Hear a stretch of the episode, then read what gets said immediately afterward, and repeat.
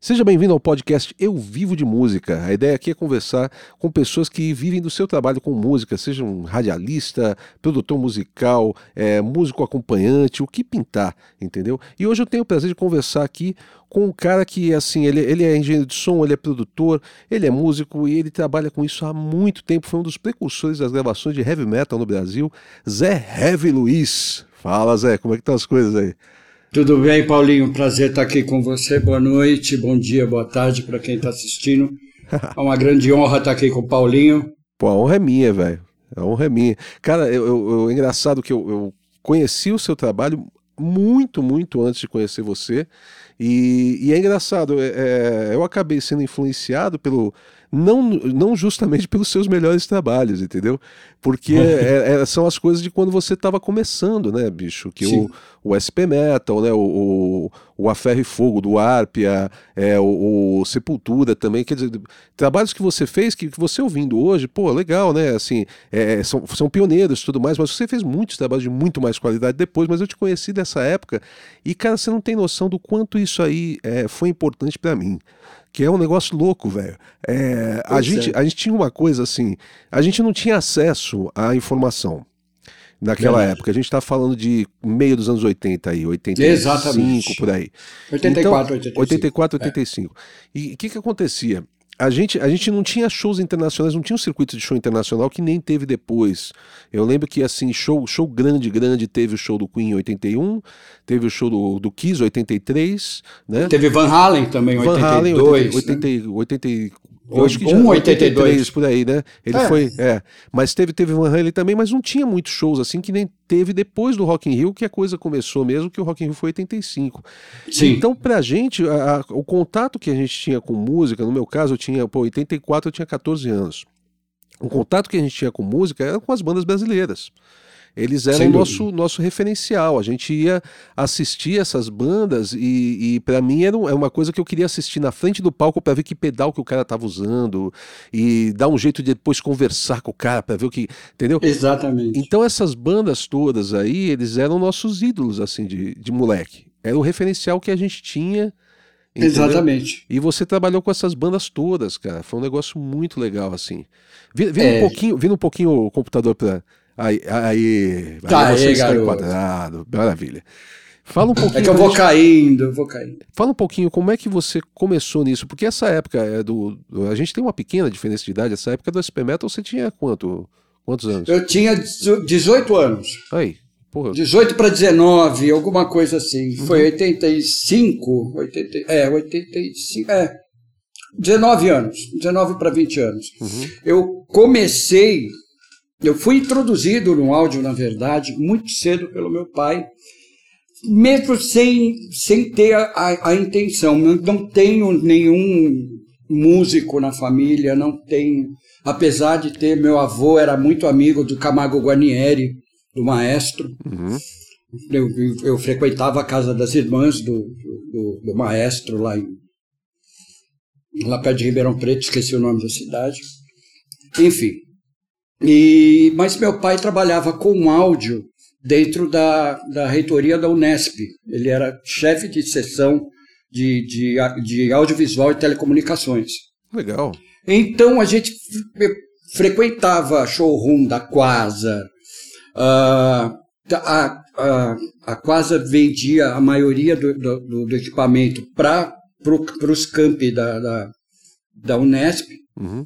E, pô, era o meu delírio, era ficar o dia inteiro dentro da cabine de som da, da, da sala de, de, do teatro da reitoria da Unesp ouvindo heavy metal.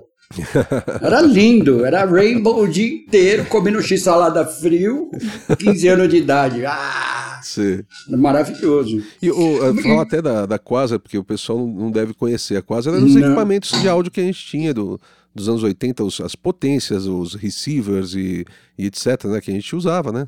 Era o que tinha. Pois é. Né? Aí, daí entram outras também, que indiretamente eu fui encontrar mais tarde. Quando eu era muito criança, uhum. tinham duas bandas que meu pai frequentava os ensaios. Uma delas era os Incríveis, que ensaiavam na esquina da minha casa, ali no Jardim Paulista, na Brigadeiro Luiz Antônio. Sensacional. Perto da Alameda Santos, da Avenida Paulista. Meu pai conheceu o Nenê na mercearia da esquina. Caramba. Aí, pô, os incríveis, tava, veio ver o ensaio. Então a gente ia ver os ensaios. Eu era muito criança, tinha uns 4, 5 anos. E nessa mesma época, em Assis, onde eu nasci, meu pai era amigo do, do, do pessoal da banda Mac Ribel, que, fizer, que, que, que formaram a Mecapel, que fez a EMC, Vox, a, a Voxman, né? Ah, ok. Tinha- A E, Voxman, que é o Voxman. Newton. E sim, a MC seria o Helio Newton, o Marcos e o Caio, eram três figurantes, três músicos da banda Mac Ribel, uma banda de baile dos anos 70. Primeira vez que eu peguei num instrumento, que eu sentei numa bateria, foi, foi no ensaio deles também, isso com 4, 5 anos. Uhum. E t- aí, sem querer, aí com oito anos, entramos no radioamadorismo. Que lindo, faixa do cidadão nos anos 70, a época do, do, do, do- o auge né, do, do, da faixa cidadão. Né? Uhum. Eu, com oito anos de idade, frequentava a Jovem Pan 3, existia uma transmissora de, de, de, de auxílio ao público da Jovem Pan, Uhum. no prédio da Jovem Pan, que era a Jovem Pan 3. Eu passava o dia inteiro, também saía da aula, ia para lá. E, e, e aí, lógico, ficava, passava o resto da tarde na rádio. Na época não era tão pop assim, era aquela coisa classe especial, tocava Guilherme Arantes Legal. né, que, ele, que ele fez as vinhetas, não sei o quê. E com 18, 17 anos eu, eu estudava eletrônica e trabalhava numa empresa de que montava relógios digitais para carro e buzinas musicais. Que doideira. Uma maravilha, que era de um professor meu. Aham. Aí briguei com ele, me desentendi, saí do trabalho. Meu pai olhou no jornal do bairro. Procura-se vozes caricatas, pessoas engraçadas que fazem imitação. Entre em contato, telefone e tal, falar com o Luiz Augusto de Arruda Botelho, que é o Luiz Augusto do estúdio Vice-Versa. Certo. Fui lá fazer uma, uma- um teste de locução, que foi o Paulo Fará que gravou. Pará. Olha que legal. se você perguntar para ele o que, eu, o, o que eu imitei lá, era um moleque imitando Barney Rubble, imitando Lula. Daí, meu pai ligou para o Luiz Botelho e falou: pô, e aí, o moleque foi? Porque era uma, um idiota, né? Um moleque problemático. garoto, um exemplo de mau exemplo, né, garoto? certo. problema. E, e, pô, meu filho foi aí, veio, ele veio, fez o teste, legal, pô, não tem vaga para pintor, mas tem uma vaga de assistente de estúdio. Será que ele gosta disso? Será que ele tem alguma afinidade com isso? Nietzsche eu já fazia edição em fita cassete. Bicho, ficava gravando, né? Ping-pong, edição de, de um música, pro corta. E, bicho, eu era DJ das festinhas do colégio. Uhum. Ah! Pegava é, é, farol, de, farol de Fiat 147 para fazer estrobo. Sim, quem nunca? Bom, sim. Oh, oh, oh, oh.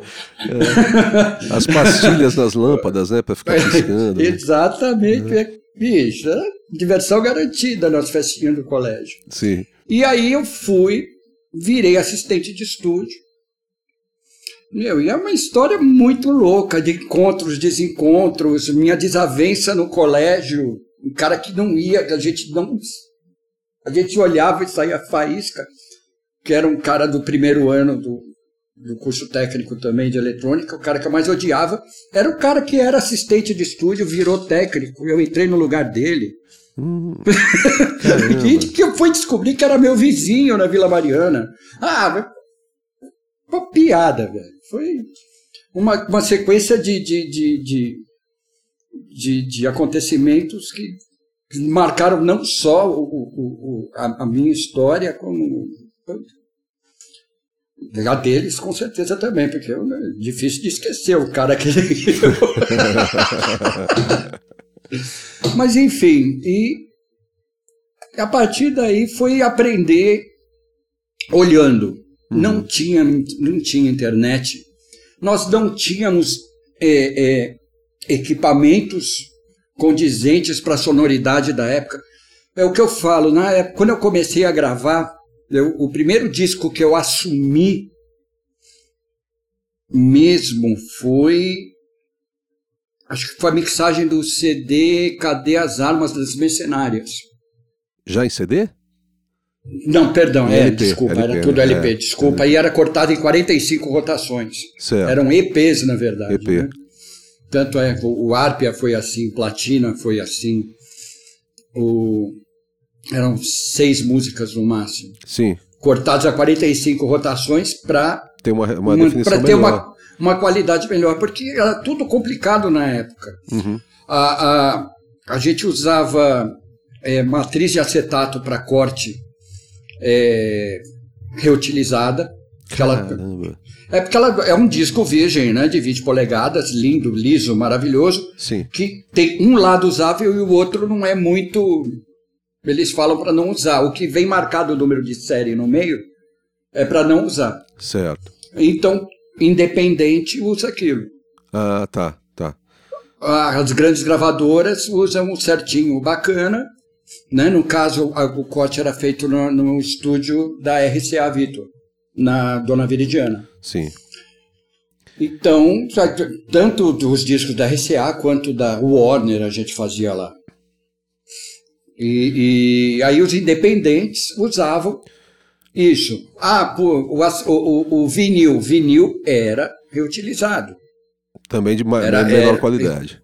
Exatamente. Então, para tentar preservar alguma qualidade a gente gravava em 45 eh, rotações, né? Na época do, do, do, do disco. Uhum.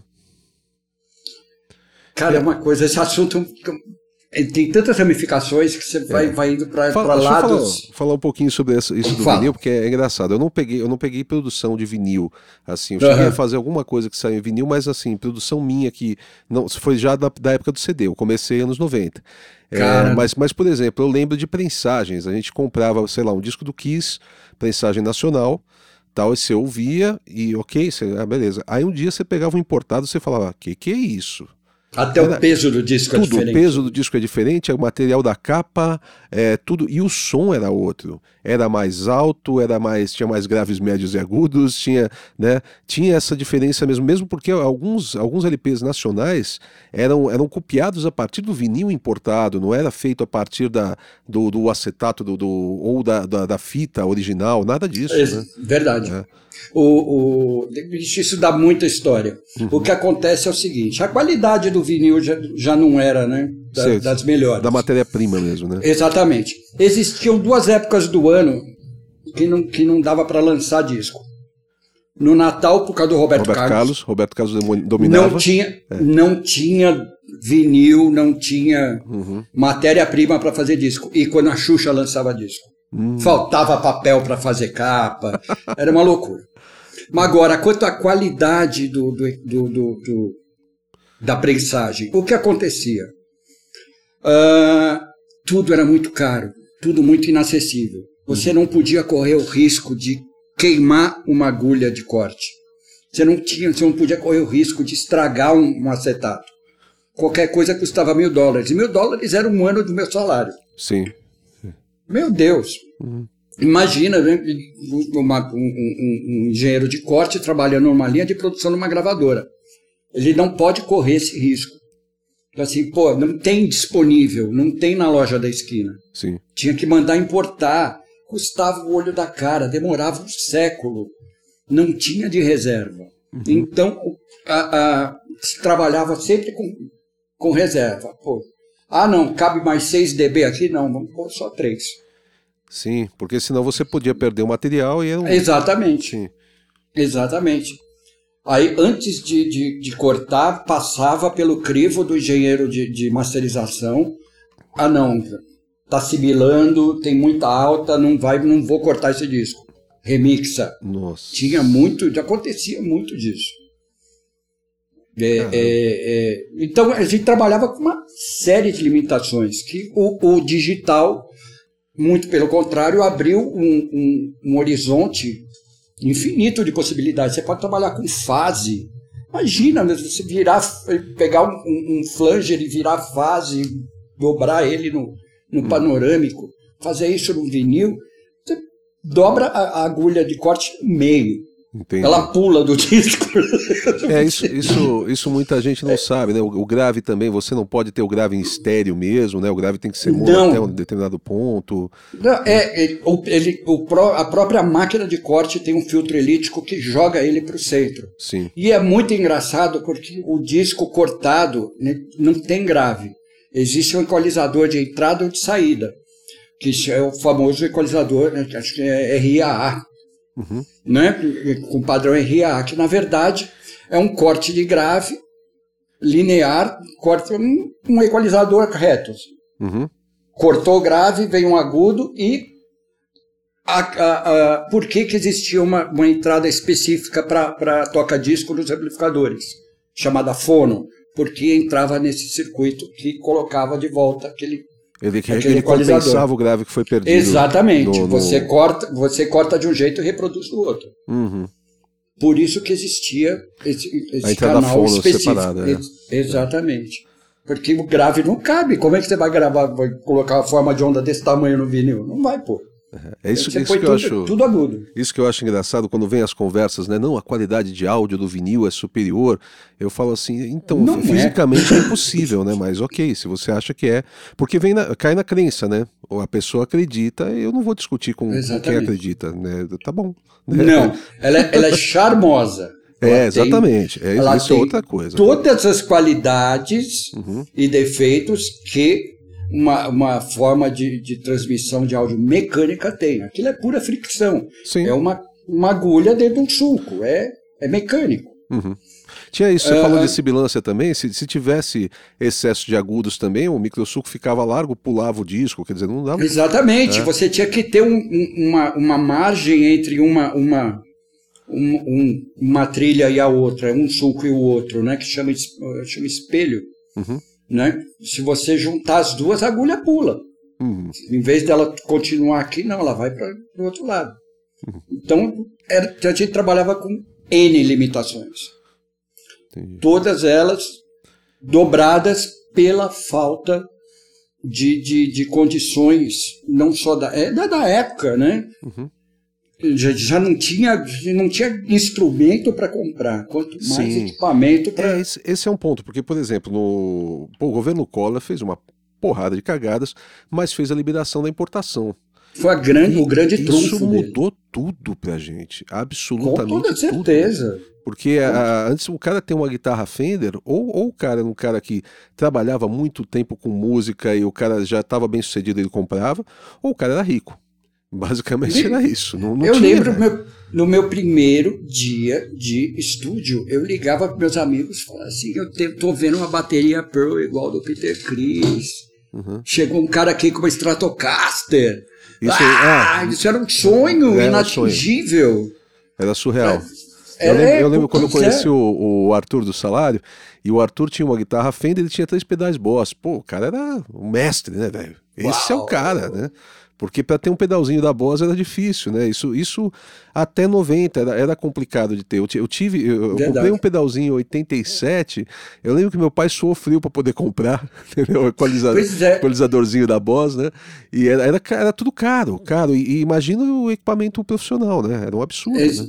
Pois é. E a gente tinha muito pouco recurso, tecnicamente falando mas tinha muita vontade. Então, o que acontecia? Muito experimento.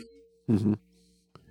É, as bandas, por exemplo, no caso do SP Metal, as bandas se, se juntaram, se ajudavam.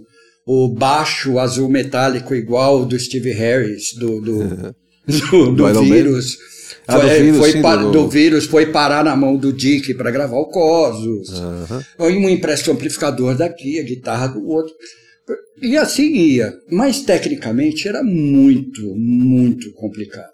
Porque a gente tinha vontade, mas não tinha condição. A gente gravava, por exemplo, SP Metal, oito canais. Uhum. Era LR mixado de bateria com o baixo. Ah, o baixo junto já, tá. Baixo junto. Uhum. Lembrando que a gente tinha uma noite para gravar duas músicas de cada banda.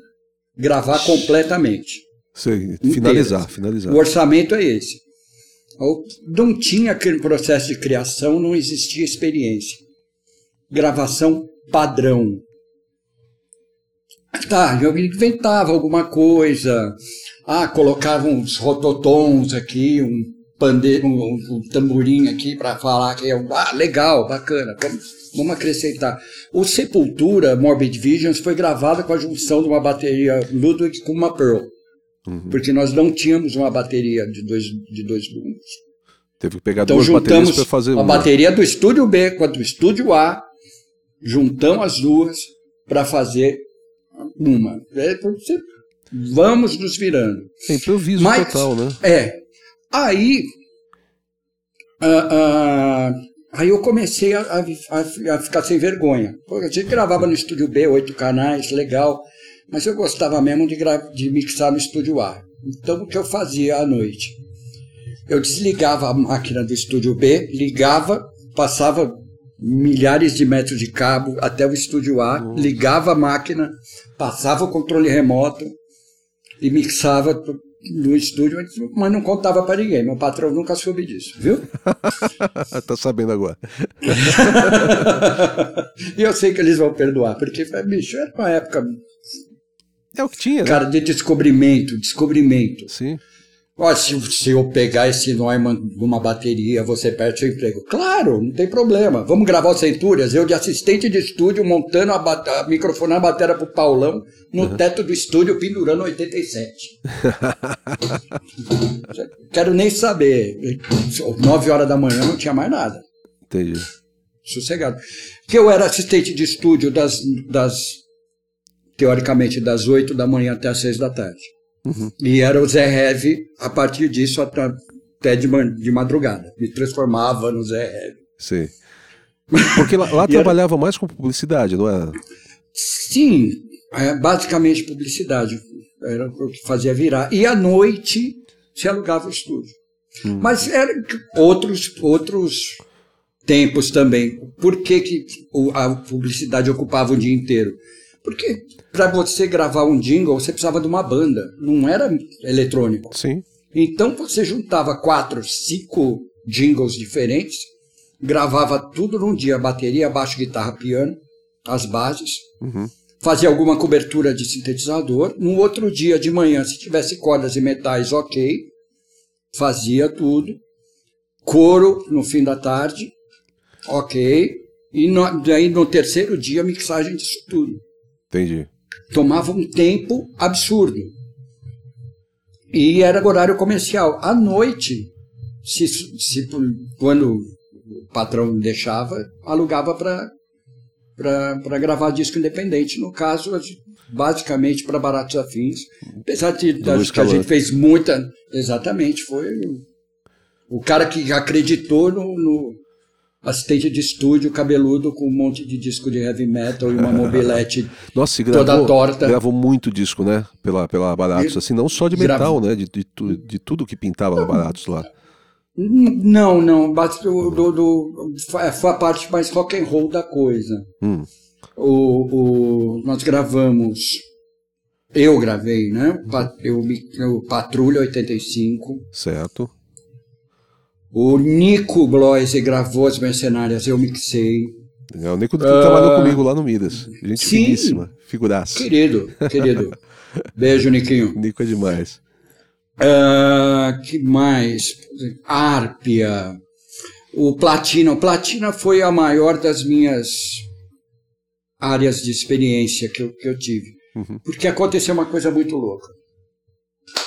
Uh, se trabalhava. Uh, como o, o, acesso ao equipamento já era difícil. Fita de duas polegadas, então já era uma coisa do outro mundo. Sim. 16 canais em duas polegadas, era o que a gente tinha. Uhum. Então o cliente não conseguia comprar fita. Então nós tínhamos fitas que nós alugávamos. Ah, alugava a fita, sim. Da, da... Sim, então um disco tinha que caber em duas fitas. A gente gravava em 15 polegadas por segundo com Dolby, Dolby A. Uhum. Uh, dava dois, dois rolos, que nem sempre eram da mesma marca. Ou seja, Diferença tinha que ficar tipo. alinhando e desalinhando máquina uhum. o tempo inteiro. É, isso, isso eu explica, era, explica eu, pra eu galera era, que o pessoal não entende isso também. Você está falando das 15, as 15 polegadas, quer dizer, uma rotação mais lenta, né? Normalmente se gravaria em 30, né, para você ter um, um, resultado melhor, se gravar numa rotação mais lenta para a fita ter mais tempo. Porque ela gravando mais rápido, ela, ela ficava com metade da duração é. de tempo. Né? Verdade. Quer, quer, dizer, então a fita durava o que? Meia hora, vai? Em 15 polegadas por segundo, ela durava meia hora, 28 Exatamente. minutos, 30 minutos rodando a 30 polegadas por segundo, minutos. que seria o ideal, dá 15 minutos.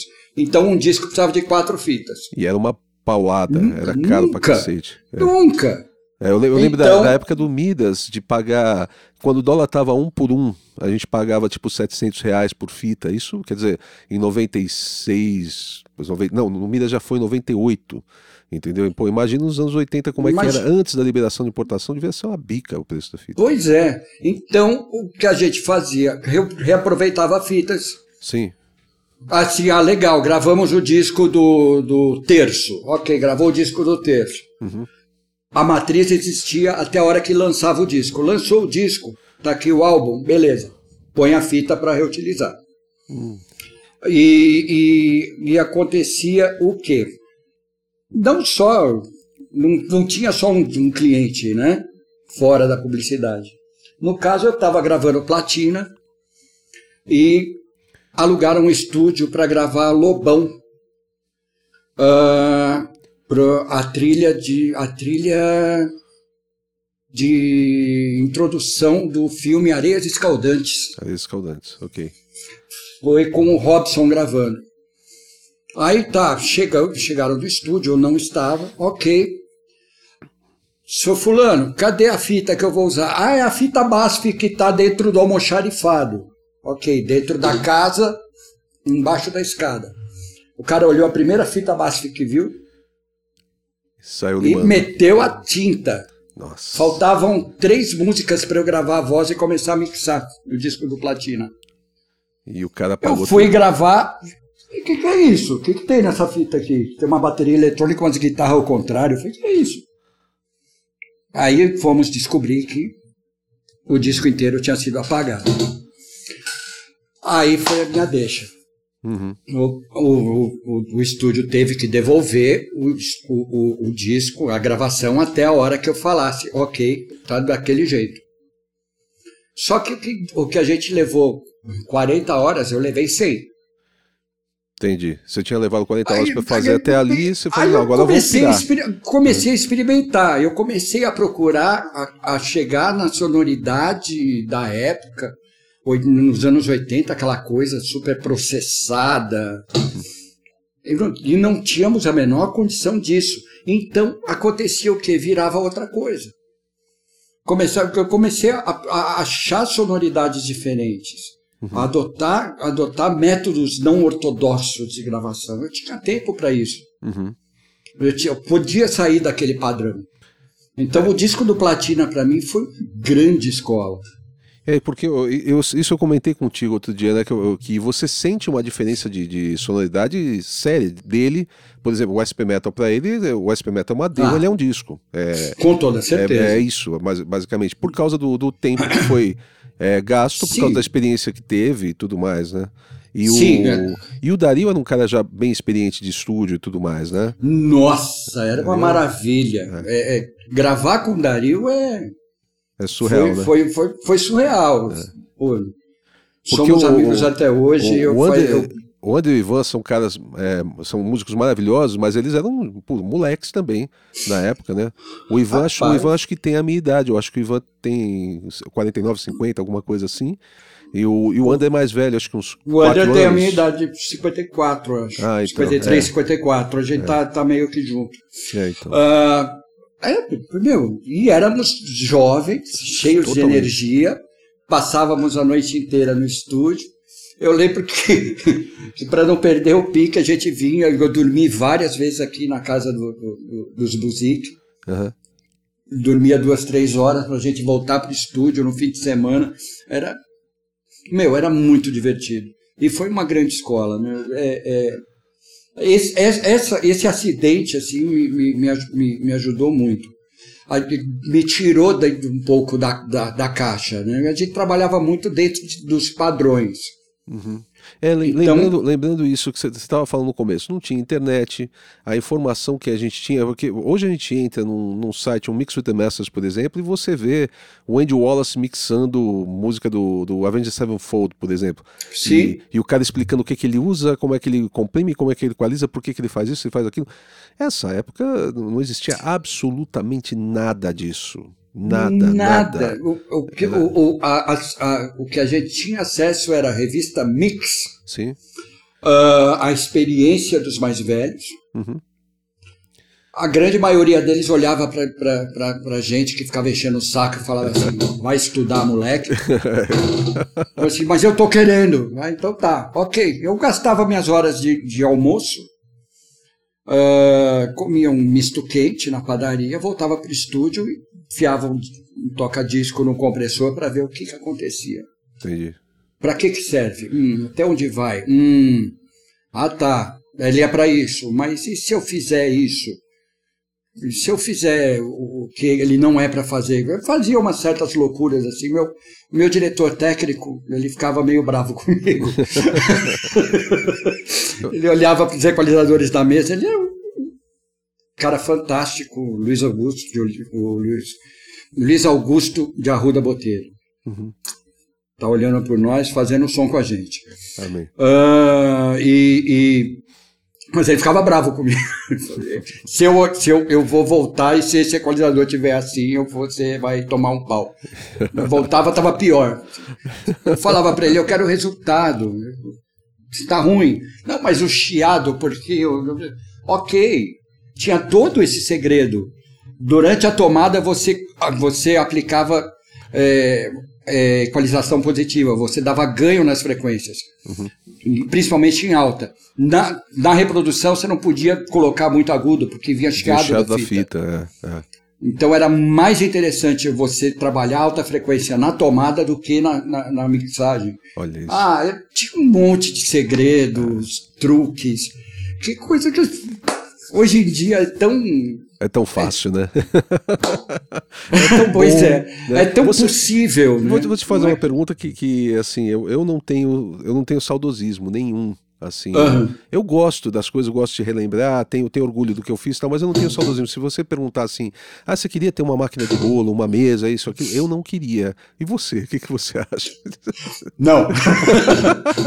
é não, dá, né?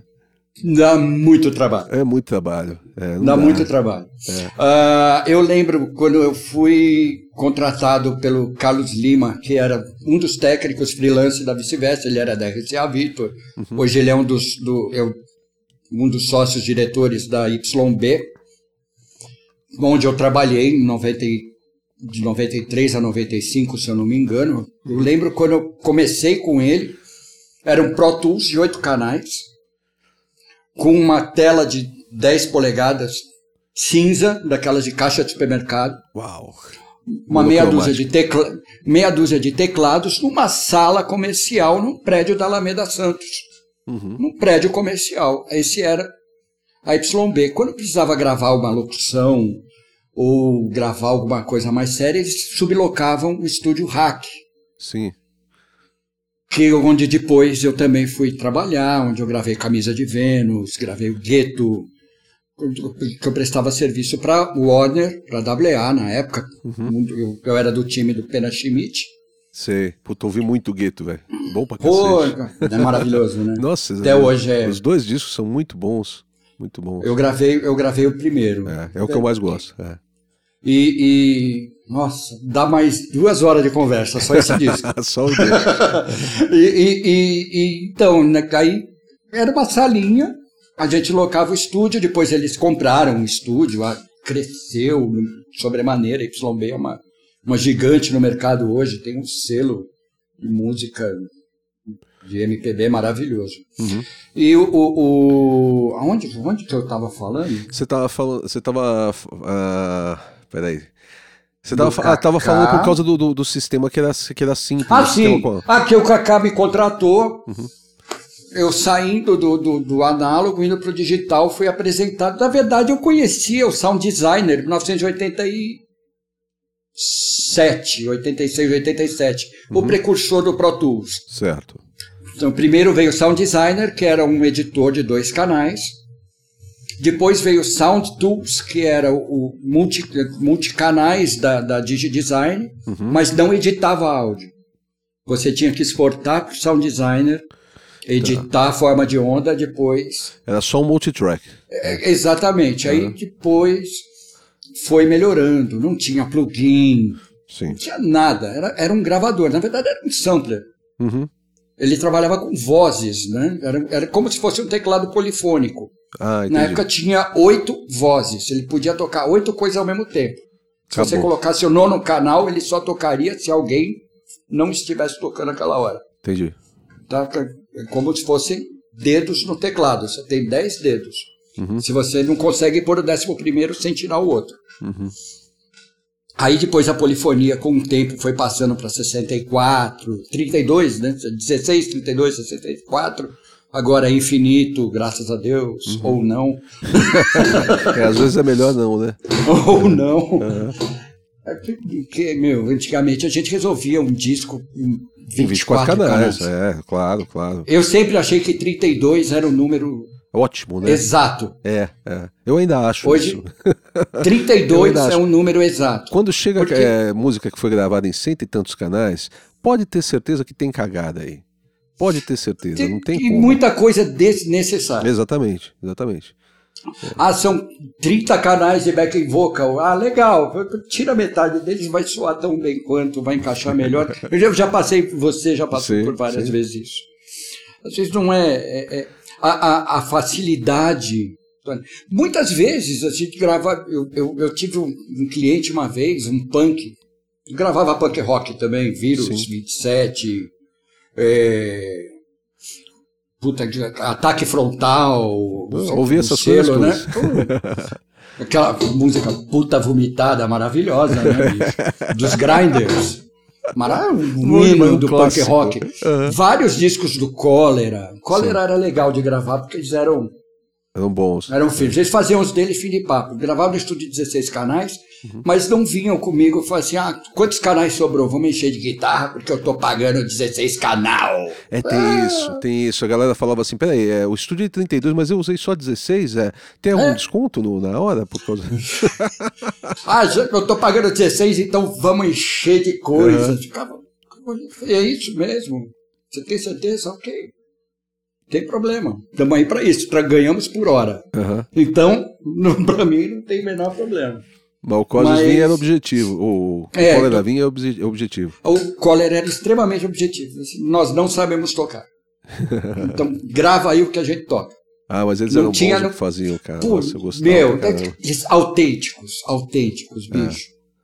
É. É, é, era, era uma delícia gravar, bicho. Principalmente o, o, que eu tenho mais saudade, assim, que mais marcou, Claro, foi o Pela Paz em Todo Mundo. Sim. Um. Sensacional esse disco. Sensacional. Pô, ali. E, mas o, o, os punks mais. mais. É, é, sérios da coisa, aqueles que vinham com machadinha, botava em cima da mesa, assim, uma machadinha. é. Chutava, teve um que chutou um, um, um, Neumann, caiu o pedestal, chutou o microfone. Foi, pô, você tá louco, meu. Custa não sei quantos mil, o cara com a corrente na mão, falou, ah, custa, e aí? Você vai falar o quê pro cara? Sim. Fiquei quietinho, o microfone tá funcionando, pô, amassou um pouquinho aqui. Tá. Vambora. É, era, tinha umas situações tinha, meio tinha. tensas. É, era, mas era muito legal, cara. Uma época de descoberta, de aprendizado. Mas o, o, legal, assim, você, você não ficou parado no tempo, porque muita gente acabou, acabou sumindo do, do mercado, vamos dizer assim, justamente por ter ficado parado. O cara, pô, eu trabalhava com analógico, eu trabalhava com mesa, isso, aquilo, aí veio digital e eu perdi o tesão da coisa e deixei de lado. Você não parou, né, cara? Você continuou fazendo as coisas, né? É, eu, eu depois é, na época, durante as gravações do disco do. Não, não era Novel Cozinha, era o Marcelo Nova e a Envergadura Moral, a Panela, Panela do Diabo, com, Raul, com Seixas. Raul Seixas. Você e fez o Novel Cozinha também? Eu, eu, eu, eu trabalhava pra, na, na vice-versa nessa ouvi, época. Ouvi muito ainda, também. ainda trabalhava, prestava serviço para a WA. Uhum. WA tinha saído do o, o QG era no estúdio Hack, eles saíram do Hack e foram para vice-versa nessa época. Uhum. E estava rolando a pré-produção dos Mulheres Negras no estúdio B. Sei, nossa, demais. Aí eu, eu cansei daquilo por alguns motivos pessoais, cansei uhum. daquilo, falei, ok, vou viver de áudio, como? Ao vivo. Sim. Liguei para pro, pro Paulo Junqueiro, que era eu conheci na época do Estúdio Transamérica, nessa época ele trabalhava no Nas Nuvens com Liminha. Certo. Hoje em dia ele é diretor da Sony, se eu não me engano, diretor artístico, super. Uhum. E ele era técnico do IRA. E o IRA estava lançando o disco Psicoacústica no projeto SP da Barra Funda. Uhum. Foi 88, acho. É, que é um puta disso 87. também. 87. Maravilhoso. Eu acho sensacional. E eles fizeram duas semanas.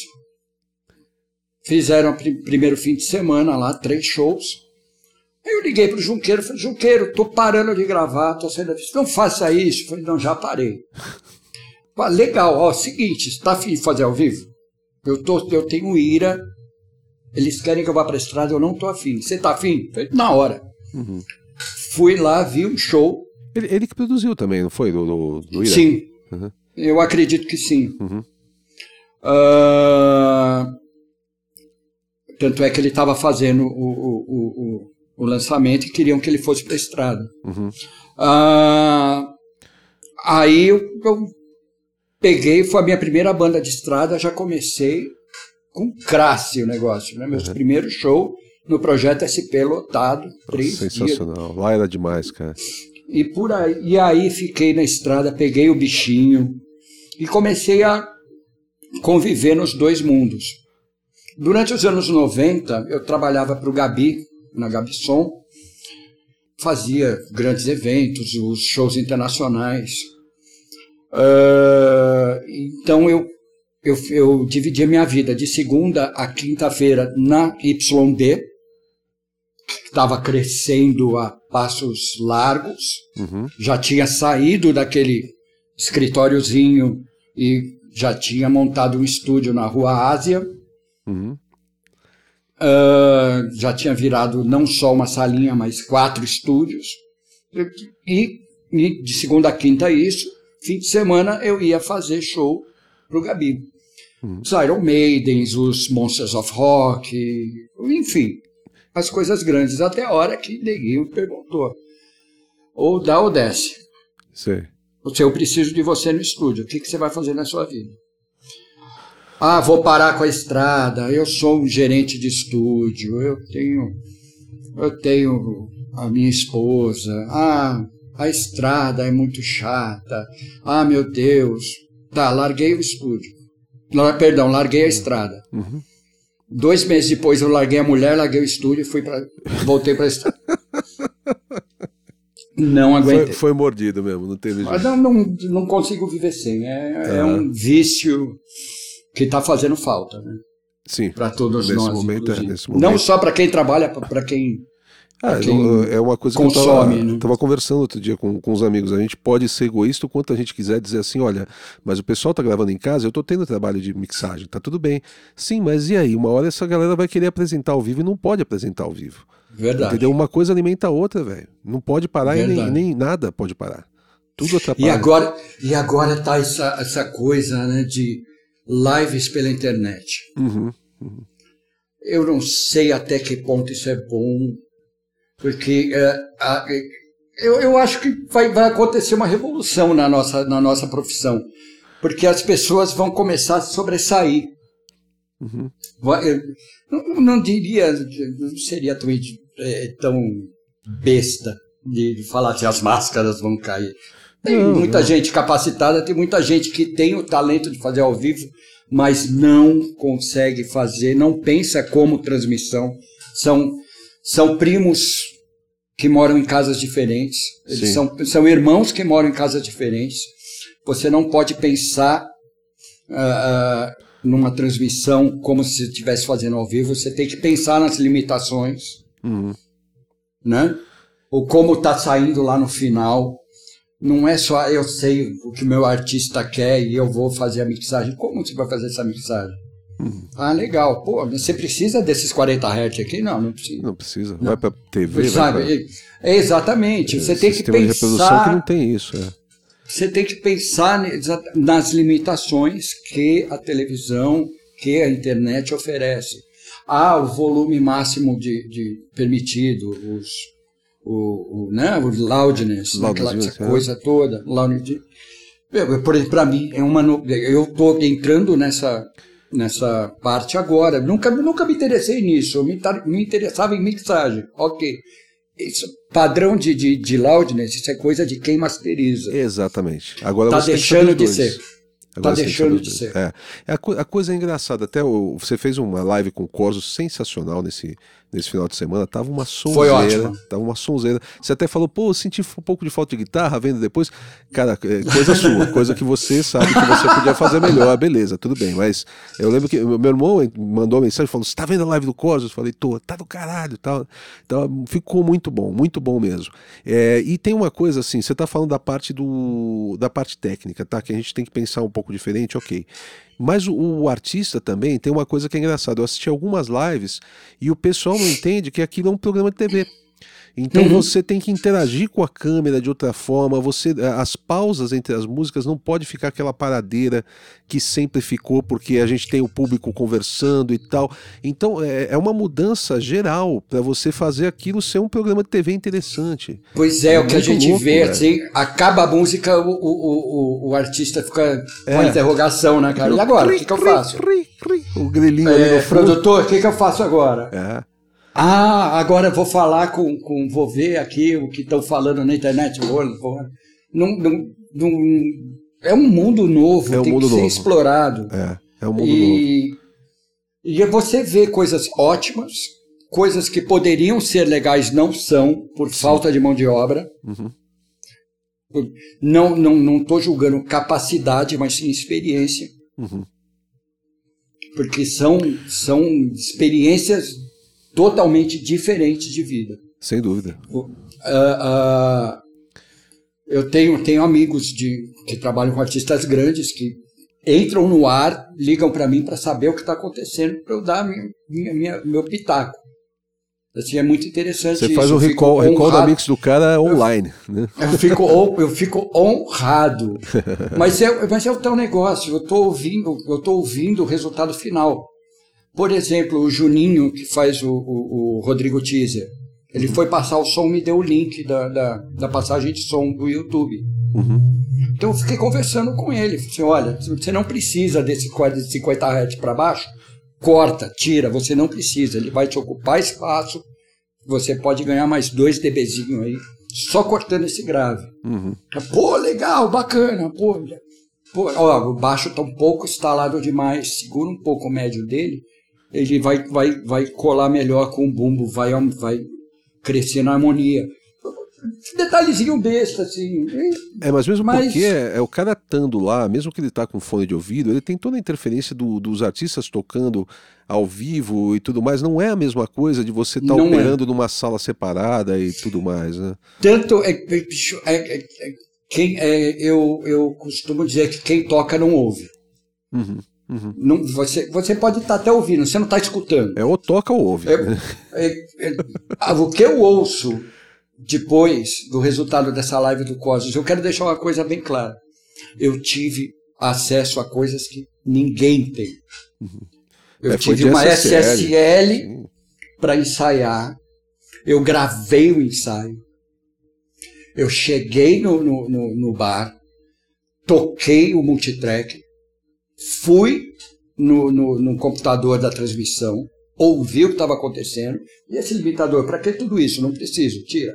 Vem cá, vamos chegar num acordo. Eu vou tirando no meu master, eu não quero. Né? Quanto está tirando? 12 dB, você está louco? Uhum. Não. Vai tirar 4, 5 no máximo de pico. Uhum. Ok. Ah, mas como vou fazer isso? A gente vai, vai negociar.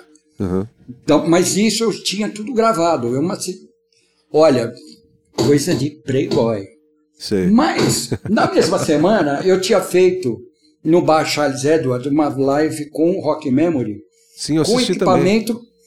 Com bicho, era uma S, uma, uma UI 24 Uhum. usando uma cena, um preset de uma outra banda que não, para mim, operacionalmente foi terrível. Eu tinha o bumbo no canal 12, a voz no canal 2, Hum. o baixo no canal 23. Pra, pra gente que é de Ah, estúdio, não. isso é um negócio que mata, Não, né, cara? exatamente. Ele tá acostumado com o padrão, tudo Não, bonitinho. é, pois é, a gente faz o nosso padrão. Existe um- uma regra? Não, Não, não. tem gente. Eu já vi técnicos de, de bandas gringas. Teve um- o, o, o, o Doug Hall, do Iron Maiden, Uhum. o primeiro técnico deles. Foi o produtor do Made in Japan, inclusive. Ó, que legal. Os dois primeiros canais dele não era e caixa, Hum. era over. Estranho. Aí vinha surdo, tom 4, tom 3, tom 2, tom 1, vem ao contrário. Não existe um padrão, existe o o- o ah, seu ah, padrão, um- né? Como sim, você um- costuma trabalhar. é. um, um fluxo de trabalho, um workflow. Uhum. Isso existe. Então, eu sei que eu não preciso virar três páginas do, do, do, do, iPad lá da, da, da Soundcraft para chegar na voz. Era o que estava acontecendo. Então, eu tive que mixar em estéreo. Eu liguei meu computador com uma página e o iPad com outra. Assim, super simples. E o meu monitor era um fone de ouvido in-ear. eu liguei um PSM 900 para eu ouvir Entendi. o resultado final. Eu estava com um lag de, de, de transmissão de 3 minutos. Nossa. Três Então, minutos. então os caras acabavam uma música e ainda estava na metade da, da anterior Sim. no ar. Mas para mim era interessante, porque era o tempo de eu desplugar o, o, o, o ao vivo e ver o que estava acontecendo na internet. Uhum. O resultado foi bem satisfatório. Eu gostei um pouquinho também. Que legal. tinha. Se poderia ter ficado melhor sempre, qualquer trabalho. Nós nunca ficamos satisfeitos com o que a Sim. gente faz. Sim. Sempre poderia ficar melhor. É aquilo que eu falei, pô, ouvindo agora, tinha um grave a mais, podia ter uma, mais 2 dB de guitarra. A Mas deu eterna o recado, satisfação. deu o recado, fez o que tinha que fazer, Cara, passou a foi- emoção que tinha que passar, é isso aí. Foi fantástico. Uhum. E eu vou falar, dá para fazer. Dá para fazer com um pouquinho sim. Uhum. Não é, não é um bicho de sete cabeças, basta você saber o que você está fazendo. É, esse, esse é o maior problema aqui. É, eu, eu, eu faço esses, eu dou esses cursos de, de produção musical e, e acabou ficando muito para quem grava em casa, né? Acabou pintando Sim. muito disso. Eu comecei fazendo é, para donos de estúdios, os caras iam me acompanhar no Midas en- enquanto eu produzia, mas eram caras que tinham estúdios profissionais, estúdios bem Sim. montados e tal. Até hoje tem esse público, mas a maioria do público é o pessoal que está começando. E nesse pessoal que está começando, o que, que acontece? O cara sempre acha que o que está faltando é algum equipamento. Sempre. Ele sempre acha que o som de voz dele não tá bom porque ele tem um microfone, sei lá, um, um, um Rode NT1, por exemplo, que é um microfone barato. E ele fala: não, não, se eu tivesse um 87, aí a minha voz ia ficar, ia ficar boa. e aí eu falo pros caras: aluga um 87 e monta na mesma situação que você sempre montou. Aliás, monta os dois juntos, grava a voz com os dois, depois você me fala. E os que fazem isso falam assim, cara, é, é basicamente o mesmo som. Eu falo, sim, porque às vezes você não tem uma sala que tem um tratamento legal para isso, às vezes o cantor não mandou bem, às vezes você não dirigiu bem o cantor, às vezes você ainda não aprendeu a mexer legal num compressor, você não tem experiência. A real é Exatamente. essa. São É muitas variáveis. É. São muitas variáveis. Essa, essa coisa de você ter começado, é, eu, eu, eu digo que eu tive muita sorte por ter pego a transição do, do analógico para o digital, mas eu peguei pouco Sim. do analógico ainda. Come- o, estúdio, o primeiro estúdio que eu trabalhei já era DAT, aí depois que eu fui pegar, pegar 24 em, em 2 polegadas, pegar a Studer a 827, né? E, mas eu, eu tive a vantagem de pegar essa, essa. Era sonho, né? Era o sonho de consumo da gente. E eu tive a vontade Verdade. de pegar essas coisas é, acontecendo. O cara que começa hoje, é, ele pega uma bitelada de informação, é muita coisa. O cara tem 150 compressores diferentes dentro da DAW dele. Entendeu? Pois ele é. não sabe para que serve um compressor. Então, o, começa isso, por aí. É, isso que você está falando aí, que, ah, o que você fez, por exemplo, com Corsos, um cara que não tem experiência, ele não faria, assim, não, não, digo nem do resultado, ele não teria o resultado, sem dúvida, mas eu digo, o, o processo que você fez de passar o som, de, de gravar o som e poder, ele não faria, porque isso. ele não tem experiência. Exatamente. E também, e também, vamos falar a verdade, foi um luxo. Agora, eu quero sim. deixar uma coisa bem clara também. Uhum. Pode ser uma SSL de meio milhão de reais. Uhum. Eu não usei 10% do processamento dela. Sim. Basicamente, microfone, equalizador, compressor. Acabou. Sim. Não tem subgrupos super equalizados, não tem gates, não tem. Eu odeio noise gate, eu odeio compressores. Eu, uhum. eu, eu não, eu não assim... trabalho, eu não trabalho com limiters, eu trabalho com, com restrição de dinâmica e mesmo assim é pouca. Eu não gosto. Eu tirei, eu desliguei o, o bus compressor do, do master. Entendi. Porque me soa melhor. Eu quero ouvir aquele transiente. Entendi. E eu sei que no resultado final, a própria. A, a, a, o, o, o, a reprodução pela internet vai me favorecer. É só eu não. Ter um, ter um baterista, um músico que é, condiz. Isso, né? isso que eu ia falar. O, Rodrigo, o Rodrigo, Rodrigo é um, ele é, uma máquina de é. gravar. É, ele, ele é o volume é, é, ele, já vem comprimido. Ele já o vem sampleado. É o mesmo. O Seu, os tons inteiro. dele vêm com sound replacer, né? É Exatamente. É incrível. Aí você, vê, você vê a forma de onda da caixa que, que quando grava com ele, é, o volume é constante. É. E isso é uma, é uma bênção pra gente. Você sabe uma coisa que aconteceu que foi engraçada? O, o João Milier, não sei se conhece ele, o cara é muito, muito bom. Ele estava fazendo um disco do Glória. Eu tinha feito um disco anterior com, com, com o Rick, e ele estava fazendo Sim. um disco posterior tal. E só que o disco que ele fez foi com o, com o Eloy na bateria, o Eloy que é, que é do Sepultura, né? Sim, que é outro é, ignorante. Assim, né? É outro que não, não sabe brincar. E aí ele estava falando para mim, Paulinho, sabe o que está acontecendo? Eu estou conseguindo aqui na Master dar média de menos 5 é, LUFS, essas coisas, sem suar achatado. Cê, tipo, você acha que eu devo fazer assim? Eu falei, sim, se não está Ele falou, é porque veio com tanta facilidade. Sim, porque você tem um baterista que propicia isso. O cara, uhum. ele, ele, te dá um som muito bom. Isso muita gente não entende. O cara, se, se o músico não é bom, não tem o que a gente possa fazer, cara. A gente faz truque, a gente joga as bolinhas, a gente equilibra os pratos ali, mas quando vem um músico bom, você fala, ah, era isso, né? Aí é que tá. Você, no final das contas, com toda essa possibilidade que o digital oferece, uhum. dá para arrumar Sim. um músico medíocre. Uhum. Você pode, você troca todo o timbre. Porque afinal de contas, não há microfone de 10 milhões de dólares com cabo de ouro. É, é o canudo de ouro. Se você você botar merda no canudo de ouro, vai sair merda, merda do, do, outro lado. lado. É, é. Não adianta. Mas existem as possibilidades que propiciam uma outra coisa que é a realidade da música moderna, é. a plasticidade. Exatamente. Não tem, não é orgânico, não tem energia, não tem vida. Que quando você vai, disso. quando você vai pro live, aí não tem o que fazer. Verdade. Ou o músico é. faz, ou porque você não vai poder parar o live para editar e, e, substituir caixa do bumbo. pois é, que coisa, né? Uhum. Então, e aí, separa os homens dos meninos. Rapaz. É, porque o, o Corsos mas... é, é, incrível, assim, a gente tá falando do Rodrigo, mas, por exemplo, você gravou o Corsos o, no, no, SP Metal, que era, era o Zema na bateria ainda. Era o Zema. E você ouvindo hoje, você vê que é uma banda que era acima da, da qualidade das outras bandas. Entendeu? Você vê eles estavam com uma qualidade melhor, os Centúrias com uma qualidade melhor. Você vê que, que tem realmente eram músicos que, que vinham com, com, com, com mais qualidade no que faziam. Né? E é isso que vai acontecer agora também, velho, com essas lives. É, não, é, uhum. Você falou máscaras vão cair, né? Você falou, não quero chegar a falar máscaras vão cair. mas é, é por aí, velho. É por aí. Covid, porque... Covid. É. É por aí, porque fica claro quando o cara canta bem, fica claro quando o cara toca bem. O Corsos tem, tem isso. Pô, o Pompeu, velho, é um cara que você ouve a voz dele, é, é feita, né? Ela já vem pronta, velho. Cara, a banda já vem pronta. É, o som de baixo do Dick. É. é. Bicho, é foda. É um paredão. É um, é um pedal, um pré lá, ele tá usando acho que um Alfa Ômega agora. Normalmente sempre tinha sido um Sansamp velho. Sim, que é, é bom pra caramba também. Põe lá o XLR, lá, saída direta, pronto. Vem gigante. É, é isso aí.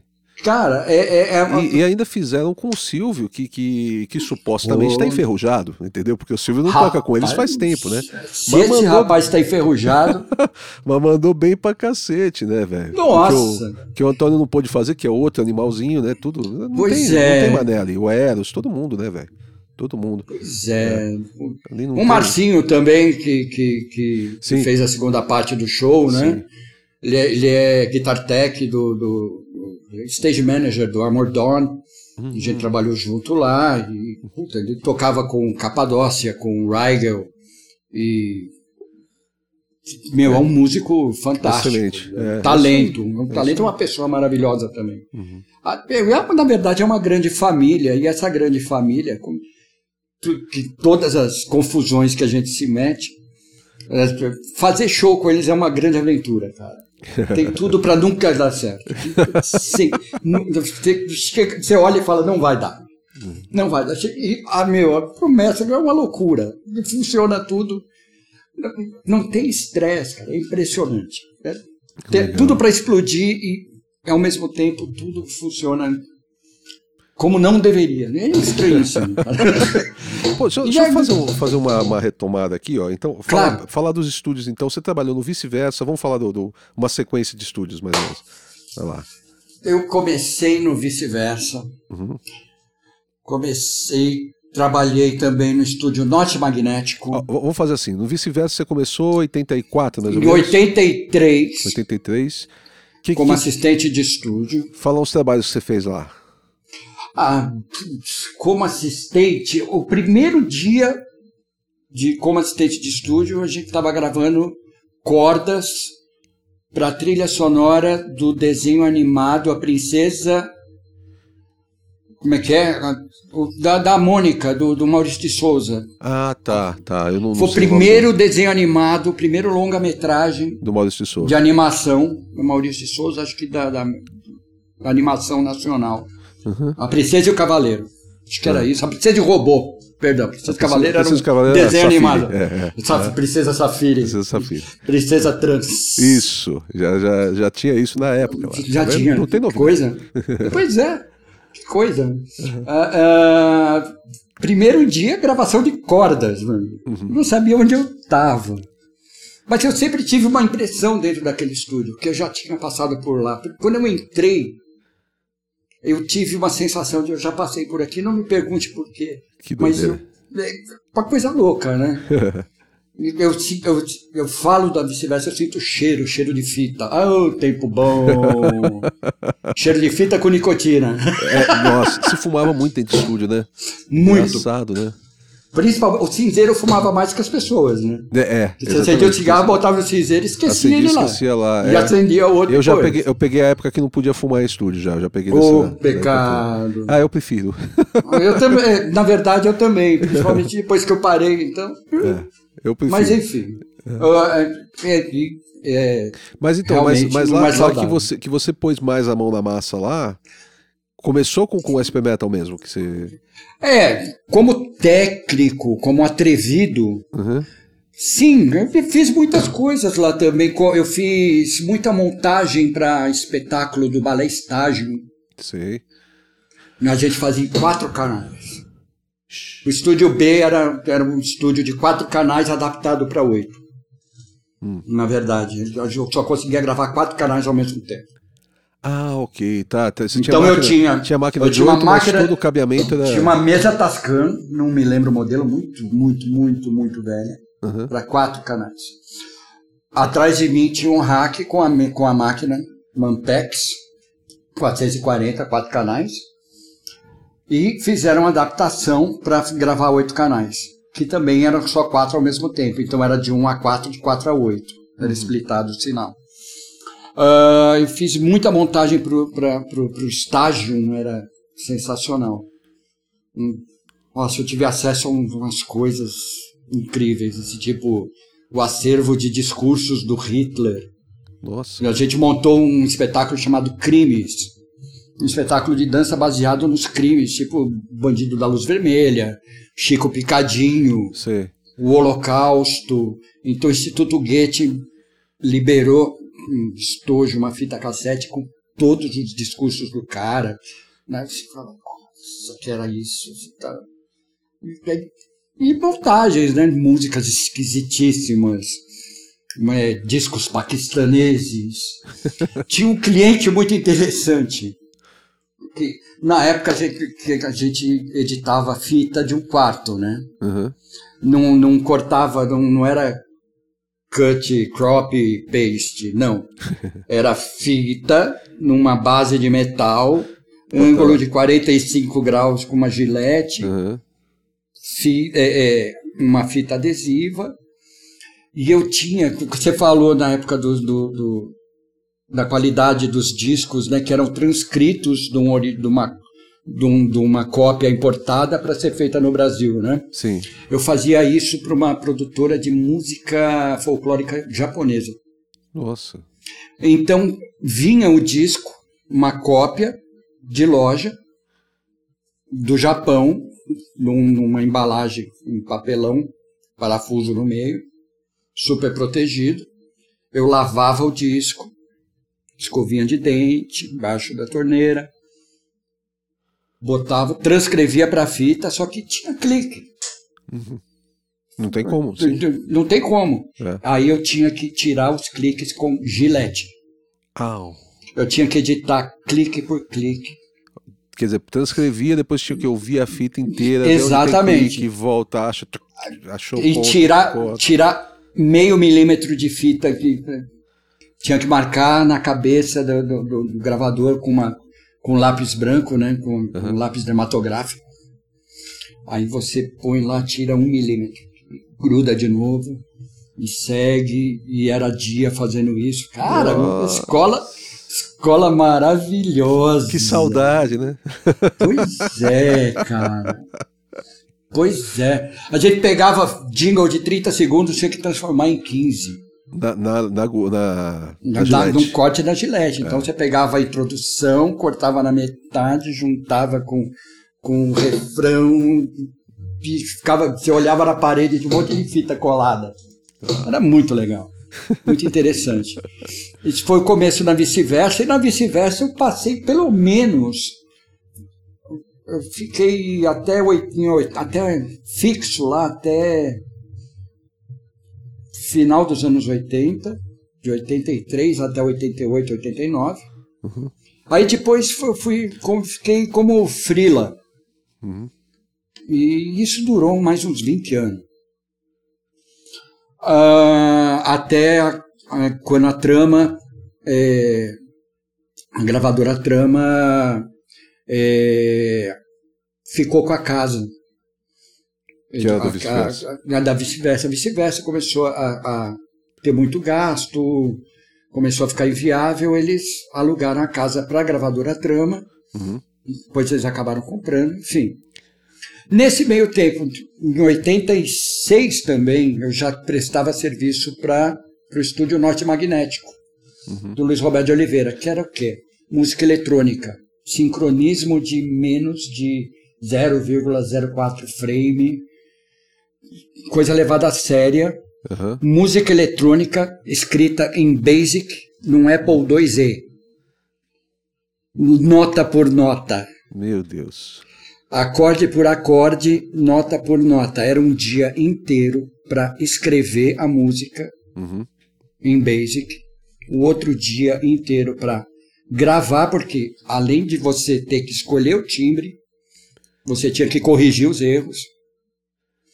E, e tinha um sampler, que foi o, o- primeiro sampler que eu, que, que eu acho que foi feito no mundo. Ele mandou, ele, ele sugeriu um- uma máquina que reproduzisse um som gravado digitalmente para o engenheiro da FEI, Hum. que era o Guido Stolfi, que era o cara que fazia esse sequencer, que hoje você pega de graça na internet.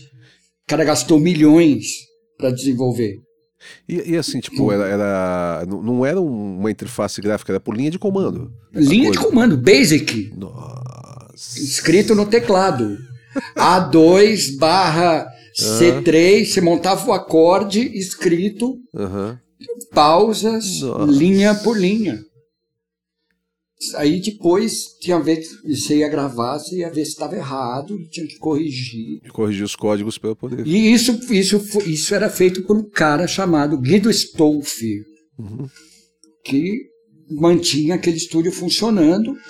Quando começaram a vender sequencer na, na banca de jornal por 10 real, é. bater a cabeça na parede, né? Sim, sim. Aí um sampler que um meio segundo de tímpano Acho que eram cinco ou seis flop disks de 5 polegadas. Nossa. Era uma máquina modular. Existe na internet, se você procurar no Google, Estúdio hum. Norte Magnético, tem algumas uns textos falando sobre e tem foto desse sampler que chamava Papagaio. Ah, eu vou e da isso. interface MIDI que foi o Guido que fez na FEI. Então tinha lá Kurzweils, hacks de DX7, um hack que parece um lunchbox, uhum. com 7 DX, 8 DX7 dentro. Uh, Oberheims ao luar, Drumolators, é, TRs-808, que agora voltou, né? Tá Sim, na moda é, de novo. É o cara. E, música eletrônica, uhum. gravada em, em 24 canais, 2 polegadas. Tinha uma Mac Angela. Esse estúdio ficava na rua Tupi, a casa tá para vender hoje. Uhum. Ou para alugar, tá lá, Rua Tupi 374. Eu passo lá na frente, saudade, bons tempos. Será que ainda divertido. tem as instalações do estúdio não? Tem, tem. Ah, que legal. Tem. Tá, tá lá, inclusive, tá na estúdio, é, casa para alugar com estúdio profissional. Olha. Tá lá do mesmo jeito. Uh, aí e também fiquei anos prestando serviços como freelance Aí depois eu fui para YB em 93, 94. E aí, aí é, que eu estava começando. é, eu, eu lembro. Que, que mais? Por onde eu passei? Ah, eu gravei. Bicho, eu cheguei a gravar coisas no Mosh na época que era na Vila Romana ainda. Tá, no, no, endereço antigo. No endereço antigo, ali na, na Travessa da Pompeia. Da Pompeia. Uh, que mais? Gravei no estúdio do Santiago Ferraz. Sim. Lá no Belém. Uhum. Eu conheci é, lá. Prestava serviço, gravei um disco do Pixinga, muito legal. Né? Uh, meu, mais de estúdio. Mas assim, fala alguns no trabalhos. hack, claro. É o hack, sim, que você já tinha comentado. Fala alguns trabalhos que você fez aí de, de estúdio. No hack, que, que, foi onde eu mais gravei disco, uhum. que eu trabalhava para Warner, Cristal Serviço Peninha, eu já comecei com Gueto, sim. Estação Primeira. Eu mixei o Camisa de Vênus, duplo sentido, certo. que foi o, o eu não sei se ainda é o único álbum duplo do rock nacional. Existia até então é, capa dupla. Sim, nos mas discos, não, não mas disco. não álbuns duplos. Foi, e aliás, foi o primeiro disco da América Latina a ser um álbum duplo de rock e cortado a partir de master digital. Hum. Na América Latina que se tem notícia. Uhum. A gente grava, eu mixei ele em formato PCM, fita Betamax. Olha, que legal, cara. Foi editado numa ilha de edição de vídeo, numa produtora de, de publicidade. Uhum. Foi editado como se fosse uma fita de vídeo, você olhando as formas de onda. E para cortar ele no, no, no, acetato também tivemos que levar a máquina, dava play, dava clique, então tinha que soltar o volume na hora certa. Era, era um processo extremamente arcaico. Eu, eu estraguei quatro acetatos essa brincadeira. Nossa, mas, mas era WA, né? Sim. Ok, não tem problema. Tinha, tinha bala na agulha. É. Tinha bala na agulha, não tem problema. Pega outro aqui, não tem problema. Usa esse aqui pro, pro, pro, pro Independente. Uhum. E também outra grande escola, cara. Pena Schmidt produzindo, era. Surreal, era um né? time. Era, era, era um time. Pô, o Pena fez eu cada coisa, né, velho? Pena, e, junto e com, depois... com o Liminha lá, ele fez um monte Sim. de discos, né? Emblemáticos, né? O, o, o Titãs, cara. Titãs, Cabeça, de Dinossauro. Nossa, um dos melhores discos, na minha opinião, do rock nacional E até hoje. E, o, e o Pena revolucionou a música, né? Ele que descobriu Ira, Titãs, ah, Ultraje. Ultraje. É aque- o que- aquele rock do meio dos anos 80 ali. um- Foi metade revolução musical. Foi, com certeza. É. E a, a trilha sonora do- da- dessa época era muito boa, né? Oh, demais, demais. Você falou do, do, do Transamérica, você trabalhou lá também? Transamérica, eu passei por lá algumas vezes. Ah, tá. Eu Você queria trabalhar, não consegui. Eu queria ser. Eu lembro quando o Guilherme Canais era assistente de estúdio lá, ele falou para mim: Zé, eu tô saindo. Uhum. Aí eu fui, tentei uma vaga lá, não consegui. Depois eu voltei lá, eu fazia. Eu voltava com as bandas que eu fazia ao vivo para fazer aquele programa Estúdio Transamérica. Sim, que era sensacional também. Na, na época, nos anos no, no começo dos anos 90, era tudo Nossa. dentro daquela Harrison. É, Então, era sensacional aquilo. Aí hoje em dia o Void tá tudo jogado, sucateado. Pois, isso sempre o pessoal que trabalhou lá fala, todo mundo fala com, com dor no coração, Dói, porque a- a- o estúdio está abandonado há, há anos e anos lá. Pois Né, é, tudo lá parado, né? Harrison 32, maravilhosa, com os, os monitores Westlake pendurados, queimados. Ah, Ah, duas Studer que não funcionam. Um armário cheio de Neumann mofado. nossa, deteriorando mesmo. Completamente. Não funciona. O, programa deve existir até hoje. Eu fiz com o NX0, eu fiz várias vezes lá. Os últimos que eu fiz foi com o NX. Fiz com Capital também, 2013, acho. A última vez que eu trabalhei com Capital. E só que você tem que levar seu equipamento. Você tem a sala, mas o equipamento Não tem nem os monitores, você só usa a sala. Ah. Você tem que levar sua mesa e seus monitores. leva. Caramba. Que Mas coisa. enfim, mas passei por. Dá pra dizer que eu passei por ali algumas vezes. Uhum. Mais? Ah, sei lá, tem tanta coisa que eu não lembro. E do, e do- você falou do ao vivo, é, pô, você, você trabalhou com o NX bastante tempo, né? É, quem mais que você trabalhou assim bastante tempo no Rapaz, muita os gente. anos, os anos, começo dos anos 90, Aham. eu, eu posso dizer que eu posso não ser o melhor do mundo, mas eu era bem popular. eu trabalhava com IRA, golpe de Estado, TAFO, Uhum. trabalhava. Cara, com o que aparecesse, aqueles festivais da no- 97 FM no Aramaçã, Sim. Que era o dia Era o inteiro, banda vi- tocando. dia inteiro, 20 bandas, uma mesa. Uhum. Uma mesa no palco, uma mesa no PA, 20 bandas. Uma Não vez eu operei o conversa. Viper numa dessas. Uma vez eu operei o Viper. Não lembro quem que estava responsável lá, mas eu que operei. Eu sei que que dessas 20, eu- eu sempre fazia pelo menos umas 15. Era maravilhoso. Ah, o Zé Luiz, Zé Luiz está aí. Ah, que bom. Ah, que beleza. Então Deixa vamos lá. Era, era, era, era muito interessante. E, e- que mais? Camisa de Vênus eu fiz muito. Eu fiz muitos anos, eu fiz Capital Inicial Sim. por uma época de ouro também deles e Aquela época do, do acústico, não? não logo depois do acústico eu peguei o final do acústico Uhum. no em final de 2001 que já nem era mais acústico Sim. era o polaco no PA eu fui fazer monitor Olha.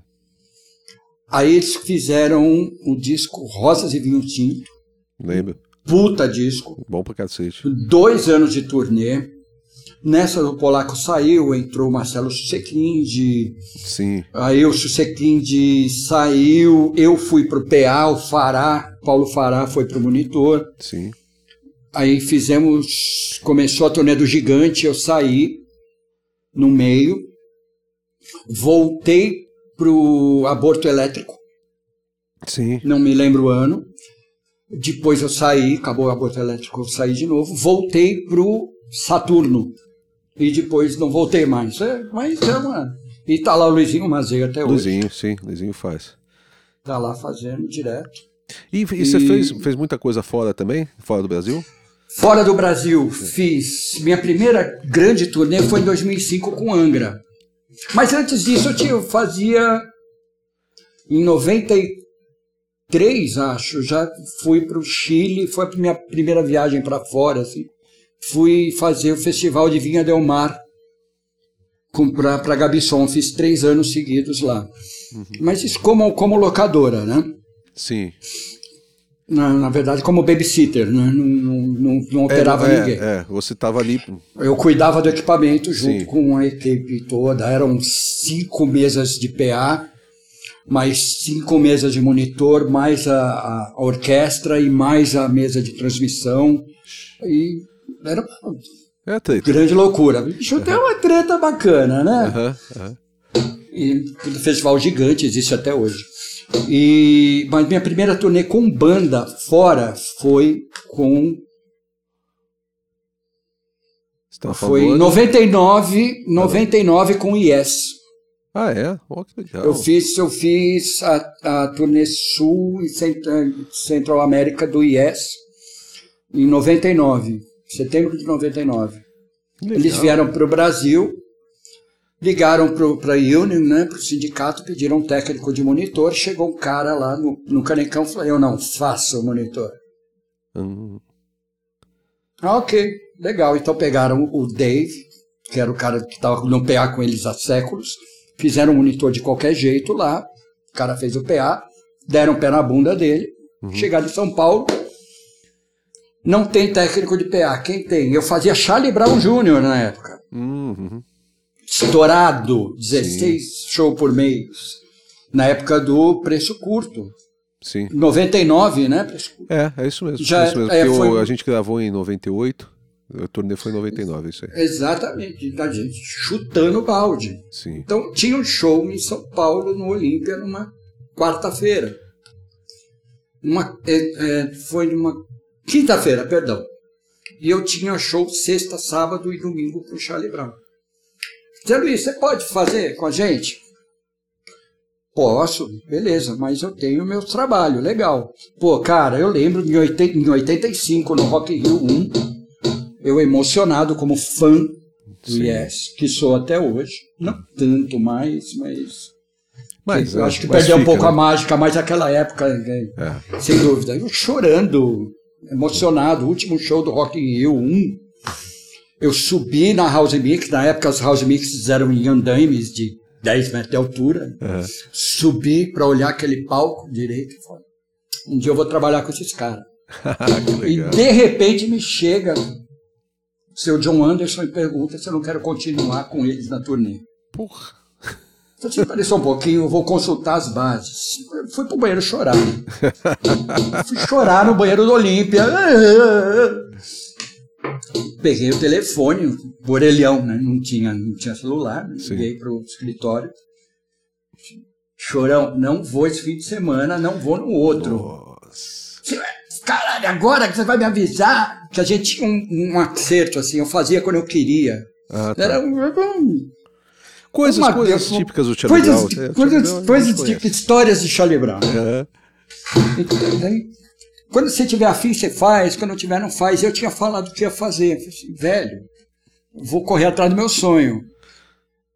Mas você vai voltar desempregado. Eu falei, eu sei. Uhum. Ok. Fiquei 20 dias, fizemos seis países.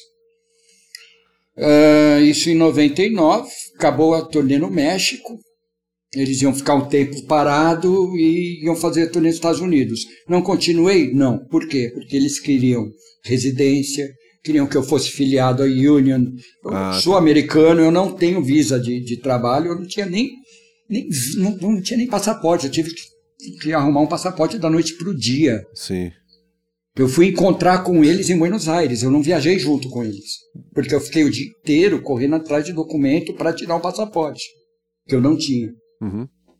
Uhum. Cara, puta loucura. Consegui, cheguei em Buenos Aires conforme combinado. Eles tinham feito um bolão achando que eu, que eu não ia, porque brasileiro é, tinha fama de. é boa, né? Assim, né? Brasileiro. Né? Já estavam com um plano B esquematizado, lógico, que concordo com eles. Cada não sabe quem eu sou. Sim. A situação era completamente absurda. Falei, confia. Sim. O seu produtor executivo, confia que vai dar certo. Deu. Ele ficou orgulhosíssimo. Falou, ah, que bom, legal. Aí tá, acabou, que bom. Beleza. Em 2005 eu fui fazer minha primeira turnê na Europa com Angra. Na turnê do Temple of Shadows. Temple of Shadows. Tudo. Tá disso A melhor fase, fase de ouro. Uhum. Foi lindo, maravilhoso, legal. 2000 e... 2004 eu peguei o final do Rebirth. É. Aí eles fizeram. Ficaram um tempo parados, gravaram Temple of Shadows. Fomos para a estrada. Isso foi 2004. É, é outra banda Entramos... que, que, todo mundo manda muito bem, soa bem pra Cara, cacete, né? É incrível, né? Cara, Aquiles Priester é, é outra Aquiles máquina. É, que... é outro animalzinho. eu fiz, cara, eu fiz algumas vezes som pra ele também. Cara, eu... E aí teve uma coisa engraçada. Uma vez eu fiz um Via Funchal e eles tinham feito uma cagada com. com... Foi uma abertura do Savatage. E, uhum. e, e, no, em Porto Alegre, eles tinham feito uma cagada que, que eles passaram do tempo de, de show e os caras cortaram o som dele e o público ficou puto e começou a xingar os gringos e tal, né? E eu cheguei aqui em São Paulo pra fazer o som e, na boa, não sabia de nada, né? E, puto, o cara veio com quatro patas pra cima de mim, o técnico deles e tal. E aí o cara me ferrou de tudo quanto é jeito. O cara me deu assim, uhum. tipo, eu tinha, sei lá, 12 canais para fazer, o Aquiles com aquela bateria imensa, sabe assim, tudo, tudo para dar errado. E eu fiz isso com um hangar, não foi o Angra. E, eu, ah, tá. e aí que acontece, cara? Eu fiz o trabalho e todo mundo elogiando o som e tudo mais. E é difícil de você explicar para as pessoas: olha, o som ficou bom porque a banda era boa, viu, cara? Não fui eu, não, cara. Aquilo, aquilo ali não, não, não tinha como, entendeu? É, se fossem músicos ruins na situação que tava, ia ficar. Porque eu tive que microfonar, por exemplo, só as peles da bateria e cada, e cada tom, cada dois tons com um microfone, entendeu? Tipo, a bateria dele era gigante e eu tinha cinco microfones da bateria. Não tinha cover, não tinha nada, entendeu? Eu lembrei de um agora que. Então, mas é o Aquiles, né, velho? Aí o som é, vem, né, cara? Vem lindo, né? Mas tem também aí entra a, a experiência, entra o talento, entra a bandidagem. Eu não lembro o ano. Uhum. Ratos de Porão Sim. abrindo pro Ramones no Damachoque. Olha. O show da tesourada. Sim. Aquele show polêmico que morreu o cara. Sim, sim. Eu, fiz Ratos de Porão. Né? É, foi, foi, nos anos 90, 91, eu lembro. É, acho que 91, foi antes, 91 foi o vivo, foi em 90. Eu produzi o, o disco ao vivo deles. Uhum. Eu e o Miguel. Sim. Uh, que é bom pra cacete, inclusive. Muito legal, né? Mixeiro Moshi. Oh, com, com, com, as, com aqueles bumbo pendurado na parede, falante de 24 ah, polegadas. Godzilla. As Godzilla. aquele Twitter de, de, de, de, fita vibrando assim. É. Achava lindo. E aí eu fiz, vamos, vamos fazer. Rato de Porão abrindo pro Ramones. Cinco canais. Nossa. Meu irmão, bumbo caixa um microfone mais ou menos em cima, do, entre os pratos e, o, e os tom-tom. Uhum. Baixo, guitarra, voz, voz e pau, meu amigo. pau. aí o, Isso o, é show o, punk, né? Foi um show punk. Aí o, foram, o, eles alugaram os monitores da Transação uhum. pro, pro, pros Ramones. O Eduardo, pai, o, du, o Dudu, era molequinho ainda, molequinho. Sim. É um moleque. Infanto juvenil. Foi ele, o Castor e o Dudu. Levar os monitores, eles levaram duas servodrive para eu testar. Essa caixa, né? Então, um alto-falante de 18 polegadas que ele não trabalha com amplificação, ele trabalha com corrente. Essa corrente impulsiona o motor. Porra, não conheço. Ele trabalha. Ele tra... com um amplificadorzinho desse tamanho, você move um falante desse tamanho. Eu ficava, eu ficava ligando e desligando ele, porque quando eu ligava eu ficava com medo, caía pedaço do, do acabamento acústico do, da Nossa! Cara, muito engraçado. Meu, é muita história! É muita história. Então, continuando, pra, é. continuando, turnês. É. Aí fiquei, fui, fui para Europa, fui para o Japão com Angra.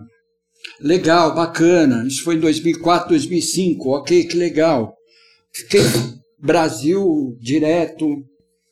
Aí eu entrei para Armor Dawn. Uhum. Armored Dawn é a atual banda do Rodrigo, que também é do Cojos. Sim. Uh, em 2017, eu estreiei numa turnê europeia, uh, sempre como banda de abertura, mas com uma estrutura bem bacana. Sim. Viajamos a Europa inteira em é, 2017, duas vezes né? em 2000. Fizemos com Saxon, fizemos com, com Hammerfall. Hammerfall. Fizemos com Fates, essa de 2017 foi com Fates Warning. Uh, Tinha uma banda grega chamada Fallen Arise. São as pessoas maravilhosas, os amigos queridos que eu tenho até hoje, uhum. de Atenas.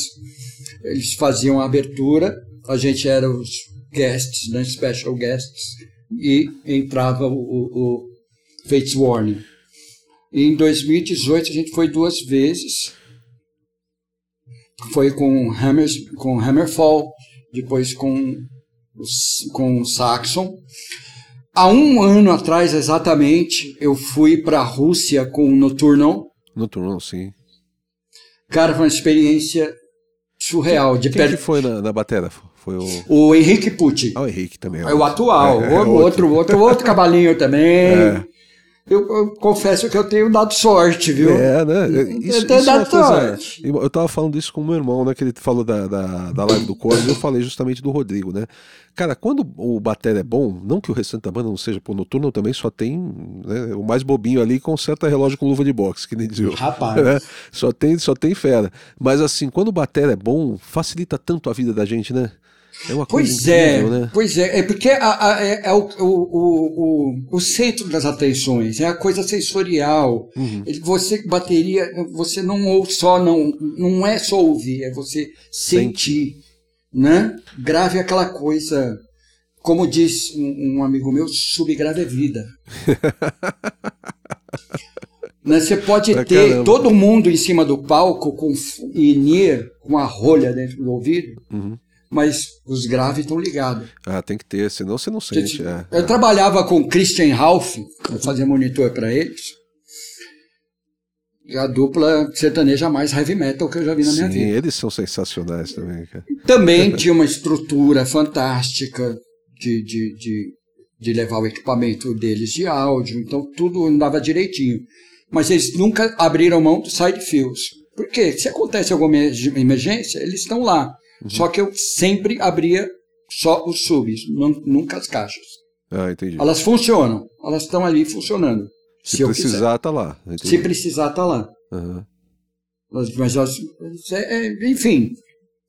É, porque uh, vem, a, vem, a, definição na orelha e o peso vem do Exatamente. A, a, vida da coisa, né? É, é. É, é, é, a gente está tá acostumado com isso, é uma coisa cultural, diria eu. Sim, sim. Né, você vai para lugares do mundo onde você ouve o grave. Uhum. Não, nós sentimos o grave. É, é verdade. É uma coisa. É, é um surdo da escola de samba, né, bicho? Exatamente, é uma coisa cultural é. do, do, brasileiro, da música, da música brasileira, do gosto brasileiro. Uhum. Isso se adequa a, a, a, ao estilo universal, às vezes. Uhum. Eu não posso usar muita coisa, por exemplo, mixando heavy metal. É. Se eu colocar muito, é muita nota. É. Se eu encher de grave um bumbo, vai ficar lindo e maravilhoso quando ele tocar uma nota, uma, uma semínima. É. beleza, acabou. Agora toca uma sequência difusa aí a 200 por hora, pra é. você ver. Não dá. Isso vira uma pasta. Vira um bololô. Não. Então você tem que ter um, o critério da coisa. Uhum. É, que mais? Bicho. Mas é outra turnê. Essa da Rússia é mais duas horas de papo. e toda vez de... que você foi, tipo, desse, do Normandão, por exemplo, é o que? Era tipo 15 shows quando ia fazer ou não? É, por aí. Por aí, né? Por aí. Era por aí. uma quantidade boa de shows, eu lembro disso. Sim, é. Porque senão também não, não, não, não, não vale compensa, muito a pena é. sair, né? Do Noturno também foi, foi o quê? Uns 10? Noturno, não, não. Noturno não? foram três. Três? Pô, eu tinha Mas foi. Mais. Não, não. Foram três shows. Foi São Petersburgo, Ekaterimburgo e Moscou. Olha. Uh, abrindo pro Disturbed. Sim. Outro que eu gosto pra caramba também. Ginásios maravilhosos, 10 mil pessoas, sold out todo show. Uh, mas com todas as peculiaridades que tinha.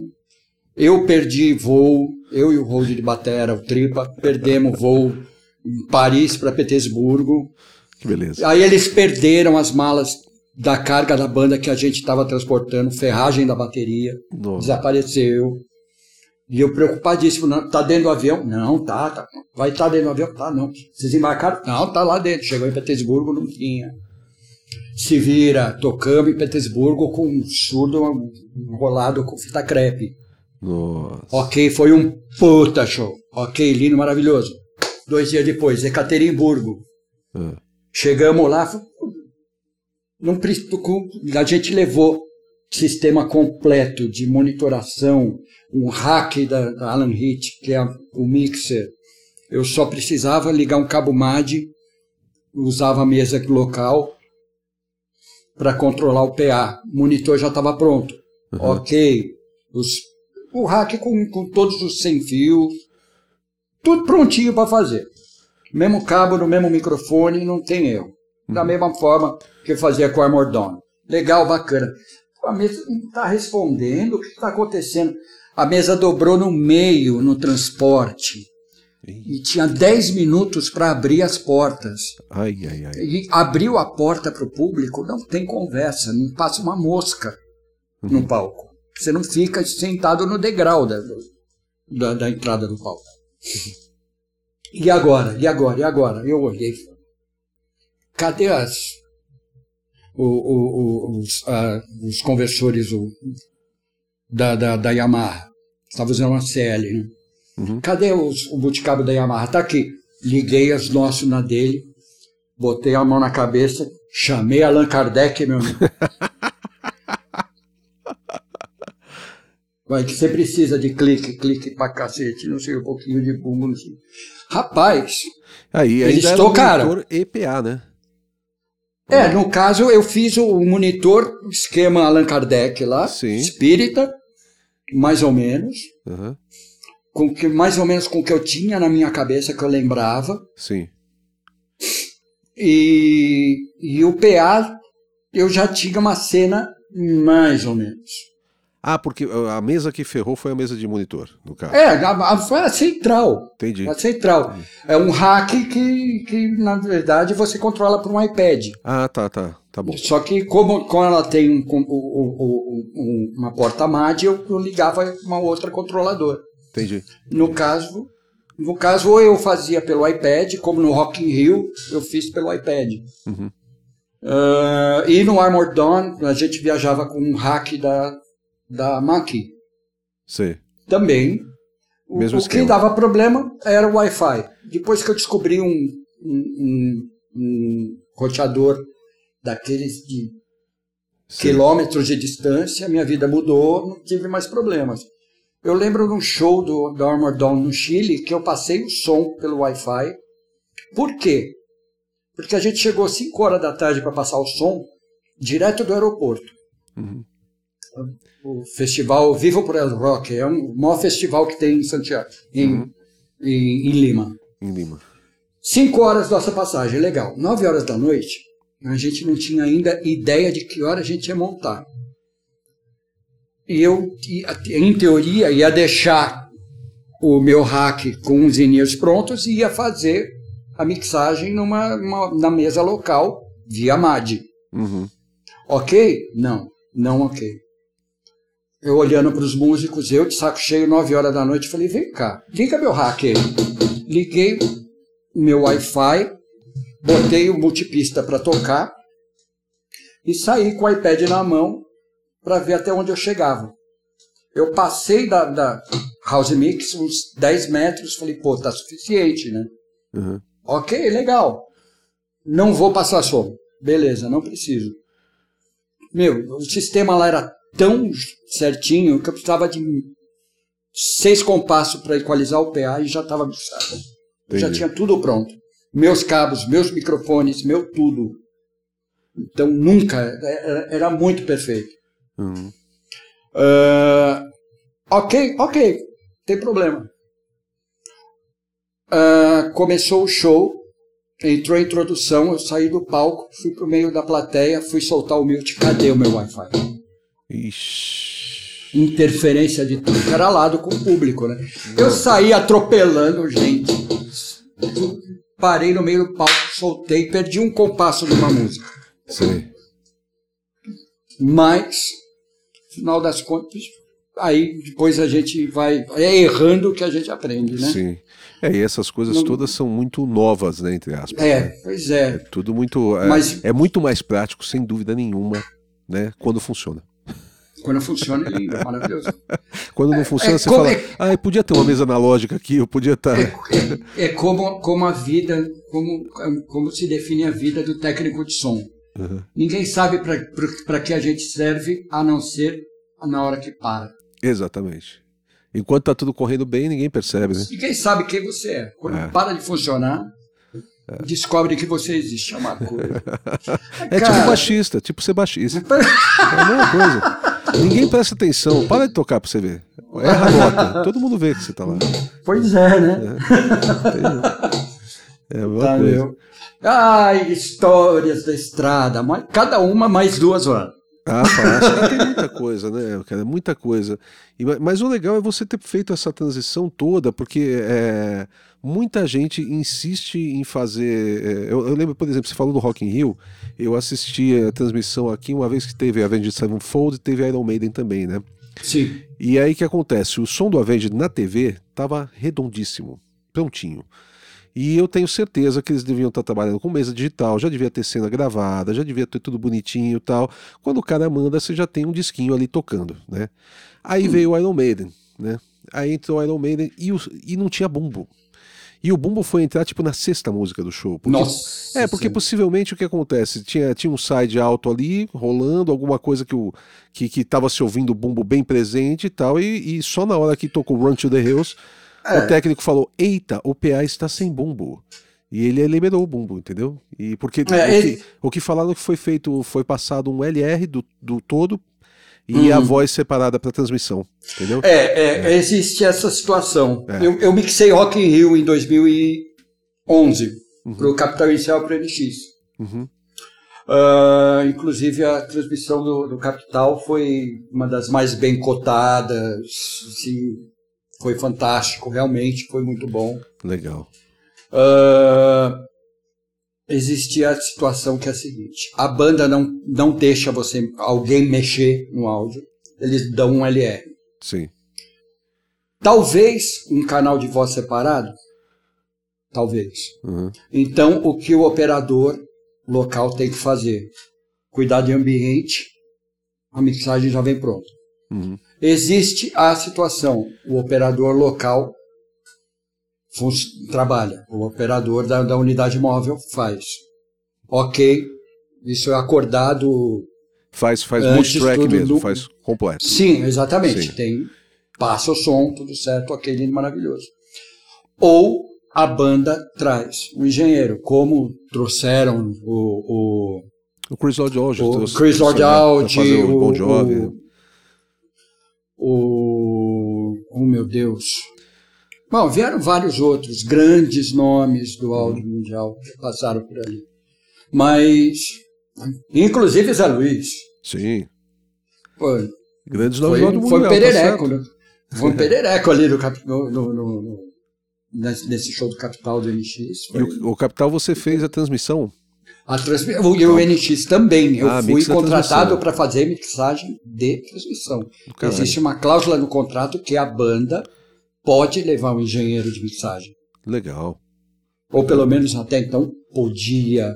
Entendi. Isso tava, era uma cláusula contratual. Uhum. Ah, e, pô, eu tive a felicidade de, de me dar super bem. Ah, lógico, né? Trabalhando junto, né? Eu e o, o, o, o- Ricardo Gama, estava ali do meu ladinho. A gente, eu tive um problema só, na verdade, foi na passagem de som, porque a dona, a dona Rihanna, É. nós fomos para lá para passar o som com o capital inicial 5 horas da manhã. Uhum. Era para passar 5 horas da manhã, alguma coisa assim. A dona Rihanna foi entrar no palco. Ela entrou no palco três horas atrasada, porque estava dando uma festa no camarim. Ah, E, Então a passagem de som, que era para ser 7 horas da manhã, virou 11 horas da manhã. Então, além de estar tá todo mundo esgotado, ninguém da, da Gabichon dormiu, nós ficamos ali a noite inteira olhando. Uhum. Apesar que um puta show foda, né? maravilhoso. Sim. Uh, tivemos problemas na, na, passagem de som do NX. Que não, não pega celular lá dentro. Sim. Eu não conseguia falar com ninguém. Os rádios estavam sem bateria. Eu não conseguia falar com ninguém na Gabisson. Eu dentro do caminhão da Globo, gritando. Nossa. Consegui passar o som legal. Não, tem um convidado. Beleza, tem o, o, o Emicida. Emicida. Ah, não, ele vai entrar no, no microfone reserva do, do, do, do Diego. Do, do Di. É, legal, é. bacana. Não, tinha um outro microfone. Eu não sabia. Hum. Então ele entrou sem voz. Eu fiquei puto, lógico. Mas enfim, é... não tem volta, não tem jeito. É, é. Foi assim. Essa é a diferença teve... do, do live e do estúdio, né? O estúdio a gente pois faz, é. refaz, vai, volta, é tranquilo, né? O live é ali. É. só, que, só que a diferença aí, nesse caso, né, da, do Rock in Rio, por exemplo, o live é ali, só que fica pro resto da vida, né? Porque. Pois é. é. E, eu, e, é, e é essa coisa que a gente está começando a experimentar agora. Querendo ou não, uhum. live para internet vai ficar para a vida. Vai, vai. Querendo ou não, a live do Corsos teve 45 mil views na hora. E vai ter muito não mais. Não sei se foi, se foi o total de, de visitas na, a live daquele dia foi um estádio, 45 mil pessoas. Sim, sim. Uh, é maior, maior, que o Paquembu aqui. Exatamente. É, e está é. no ar até agora. E vai ficar no ar até agora. Você, você acaba perpetuando. Muita gente pode remixar, muita gente pode uh, uh, remasterizar. Pode, claro que pode. Uhum. Mas no caso do Cortes não vai ser, vai ficar, vai ficar desse jeito mesmo. Foi, foi gravado os, os canais Eu tenho, eu tenho, tenho, tenho multitrack dele gravado. Ah, tá. Se precisar tem, mas já, não vai fazer. Está... Não, não vai, uhum. não tem a menor necessidade. Entendi. Tem... Não tem mesmo. Ótimo. Não. É. O, o, o clima estava favorável, a torcida estava ajudando. o professor deu a dica, tá tudo Sim, certo. Tá tudo velho. certo. Eu, eu fico triste porque acabou. Uhum. Quero mais, pô. É aquela depressão pós-turnê, depressão é... pós-trabalho. Você acaba um projeto, você você fica órfão dele, né? Esse é um outro problema com relação à questão da live, por exemplo. Tá, o Cosmos fez uma live nesse final de semana. É, final de semana que vem eles não podem fazer outra live. Entendeu? É, é. é, diferente do show, porque o show você faz num local, no final de semana você faz em outro, então no mesmo final de semana você faz em três, quatro locais diferentes. Tal. É, a live não, a live, como é uma coisa que é abrangente, que é para todo mundo, o cara pode fazer o quê? Uma por mês? Uma cada dois meses? Pois é, é... ou então você pensa em, em, ficar mudando o seu repertório. Se você tem uma abrangência de música desse, desse calibre, por exemplo, Chitãozinho Chororó é de 15 em 15 dias. Sim, e, e, tem, e se quiser fica um Só que o repertório deles, é, música é. que não acaba mais. Uhum. É uma loucura. Sim. Uh, você não, pode pensar dessa maneira. E a preparação Agora, no... também é complicada, né? Porque o cara vai avaliar pois repertório, é. tem que ter ensaio, tem que ter, né? Pois é, envolve um universo, não Sim. é só querer fazer. Pô, Sim. você vai mexer em música que você não toca há 30 anos. É. é. Com, músico, com certeza os músicos que estão tocando hoje, vários deles nunca tocaram essas músicas. E... Verdade. Por exemplo, o Cortes tocou, tocou um disco inteiro na íntegra, íntegra, músicas que eles não tocaram nunca. Sim. É, porque quando saiu Ties of Blood eles já tinham um monte de discos. Pois é. Com certeza eles devem ter tocado ao longo do tempo metade do disco, metade eles pois nunca é. tocado. É. Exatamente. Meu, é, é, é, um, é um trabalho que envolve, envolve tempo, não é assim, vamos fazer amanhã, hein? Não, não. Infelizmente, adoraria. Pois é. Mas isso limita muito é, cê, o nosso cê, mercado, né? Você está aí no seu estúdio, né? Também você estava falando desde que começou a pandemia, parou, uhum. né? Vocês fecharam o estúdio. Estamos parados. É. E, e, é uma coisa que, que, é bem complicada para um monte de gente, né? É, eu, eu, tenho amigos que acabaram de inaugurar estúdio. É. Fez um estúdio legal pra caramba 15 dias depois, pandemia. Uhum. E o cara contando com aquele dinheiro que ia entrar já de trabalhos que já tinha agendado, porque ele já tinha é, cantado os clientes antes, entendeu? E parou, o equipamento né? que você comprou como investimento, porque você sabe que vai entrar aquele trabalho que exatamente, de repente exatamente. foi arrancado da gente. Né? É, é. Isso é, isso, essa é a parte que dói. É surreal, é surreal. Pois então, é. Não tem muito para onde correr. Eu, eu, dei sorte por causa dos cursos, cara. Os cursos que, que mantêm a, a, minha casa, entendeu? E por isso que, que eu dei sorte. Mas se eu tivesse no, no, no estúdio ainda, o bicho ia pegar. O bicho ia pegar. Né? Não tem é, jeito. É. Ainda, é, tem, ainda tem uns trabalhos remotos, assim, eu ainda faço, não faço muito, mas faço mix e master aqui. Né? Uhum. Ainda tem os trabalhos remotos que também eu acredito que você deva estar fazendo também. É, eu mas... adoraria. Eu sou, eu, meu, meu problema é marketing pessoal. Eu sou Sim. péssimo vendedor do meu trabalho. Eu é. sou ótimo vendedor do seu. Sim. Mas eu é. não sei me vender. Eu não consigo. Eu não tenho esse dom. Eu preciso contratar alguém, por favor. Você está afim de empresarial? Um velhinho, velhinho das antigas, old school, muita história, alguma experiência mixagens. Mas você sabe uma coisa que é, que é malucas? É, é, eu, eu tinha feito alguns trabalhos muito legais já é, quando eu comecei a trabalhar, a fazer coisa no YouTube. YouTube eu entrei uhum. em 2008 já, então já são 12 anos que eu tô com, com o YouTube. E, mas ninguém sabia quem eu era, porque a, a gente trabalha no, no, back, no, backstage, né, bicho? A gente trabalha é. nos bastidores da coisa e Exatamente. quem aparece é o artista, não é a gente. E aí essa coisa de fazer os, os vídeos, é, e, e, é engraçado, é fazer vídeo, não importa se é, se é um vídeo didático, é, pode ser você contando, tipo, você faz um vídeo contando essa história da turnê do Noturno, entendeu, na, na Rússia. Puta, então, aí você faz um eu vídeo fiz, Eu é. fiz uns testes um tempinho atrás. Nossa, Falando bobagem. É, o, funciona. O, o, eu, eu inventei um personagem que era o paladino do áudio, justiceiro mascarado, que fica tirando sarro de todo mundo que fala mal, que começou a história das lives e todo mundo metendo pau, porque é o som, porque a mixagem, porque eu a televisão, cheguei a ver, porque não sei o quê. E eu comecei a fazer, eu inventei um personagem que era uma caricatura disso tudo. É. Olha, eu fiz duas transmissões, eu, eu, eu juntei uma legião de fãs, mas eu falei, puta, meu. O que, que eu faço com isso? É, onde eu vou chegar com isso? Não sei. É, é mais um projeto inacabado na minha vida. Por, é isso, eu... por isso que eu digo, eu preciso de você, é, empresário, né? que construa a minha carreira.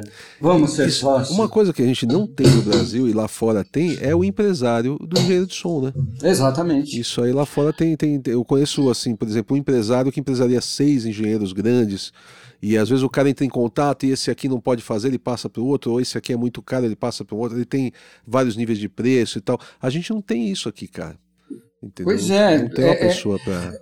É um mercado que, que começou a, a, a, querer aparecer, a, a, as pessoas entenderem a nossa função na, nessa indústria vital Sim. há pouco tempo. É verdade. Porque as pessoas antes iam num show e não ficavam. viam o show, ok.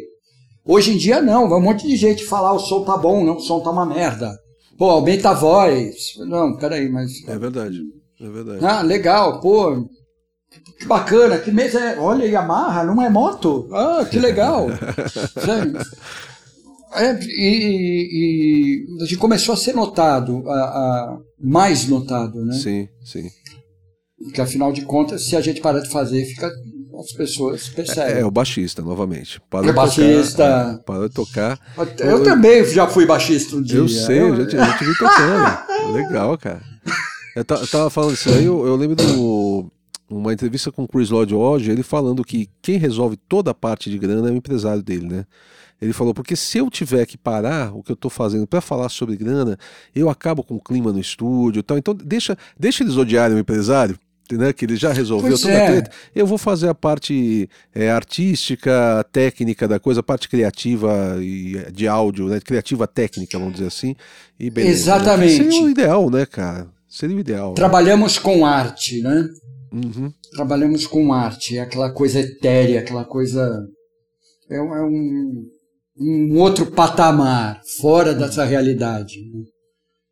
é, de, de sentir, de, de apalpar o, o, aquilo que você quer ouvir. É, é uma coisa que essa parte burocrática da coisa assim, me atrapalha, a uhum. ponto de eu não conseguir nem desenvolver isso. Eu tenho é, é, é, admiração por pessoas como o, o, o, Rodrigo faz isso muito bem, Rodrigo Oliveira, do Cosas, faz, né? faz muito sim. bem. O Aquiles Priester é o mestre. sensacional. E faz Gene Simmons é o, o, melhor. É, é o, é o exemplo. É o, é, é o, exemplo master. É, é, é, isso aí. Gerenciamento de carreira é uma coisa que eu nunca soube fazer. Uhum.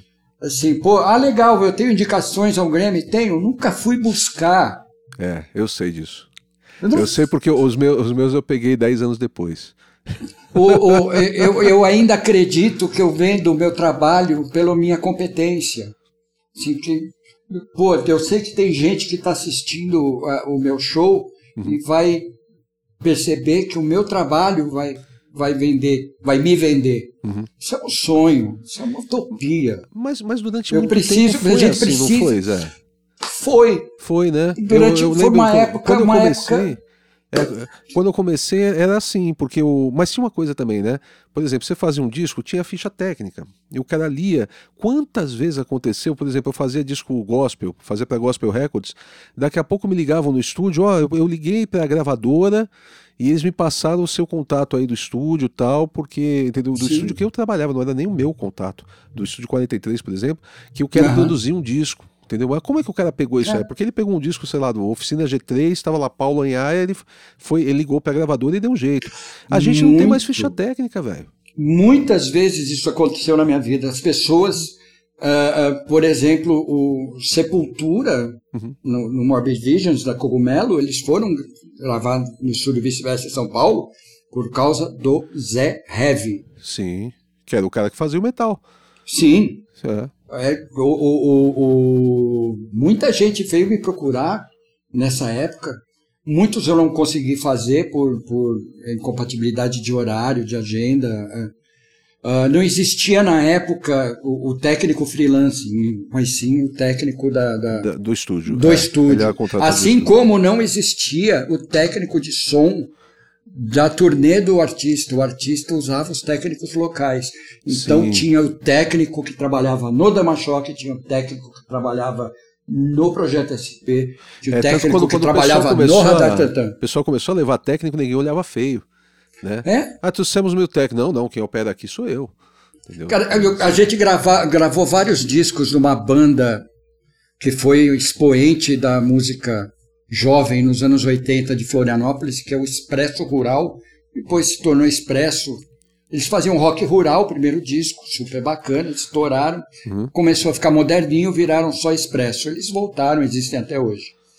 Nos, no meio dos anos 80, eles eram o, o frisson, o auê, o babado do momento lá. E eu ia todo fim de semana para lá para passar o fim de semana com eles, fazendo show e me divertindo. Uhum. Eu entrava no ônibus sexta-feira, 8 horas da noite, e chegava 8 horas da manhã aqui em São Paulo na segunda-feira.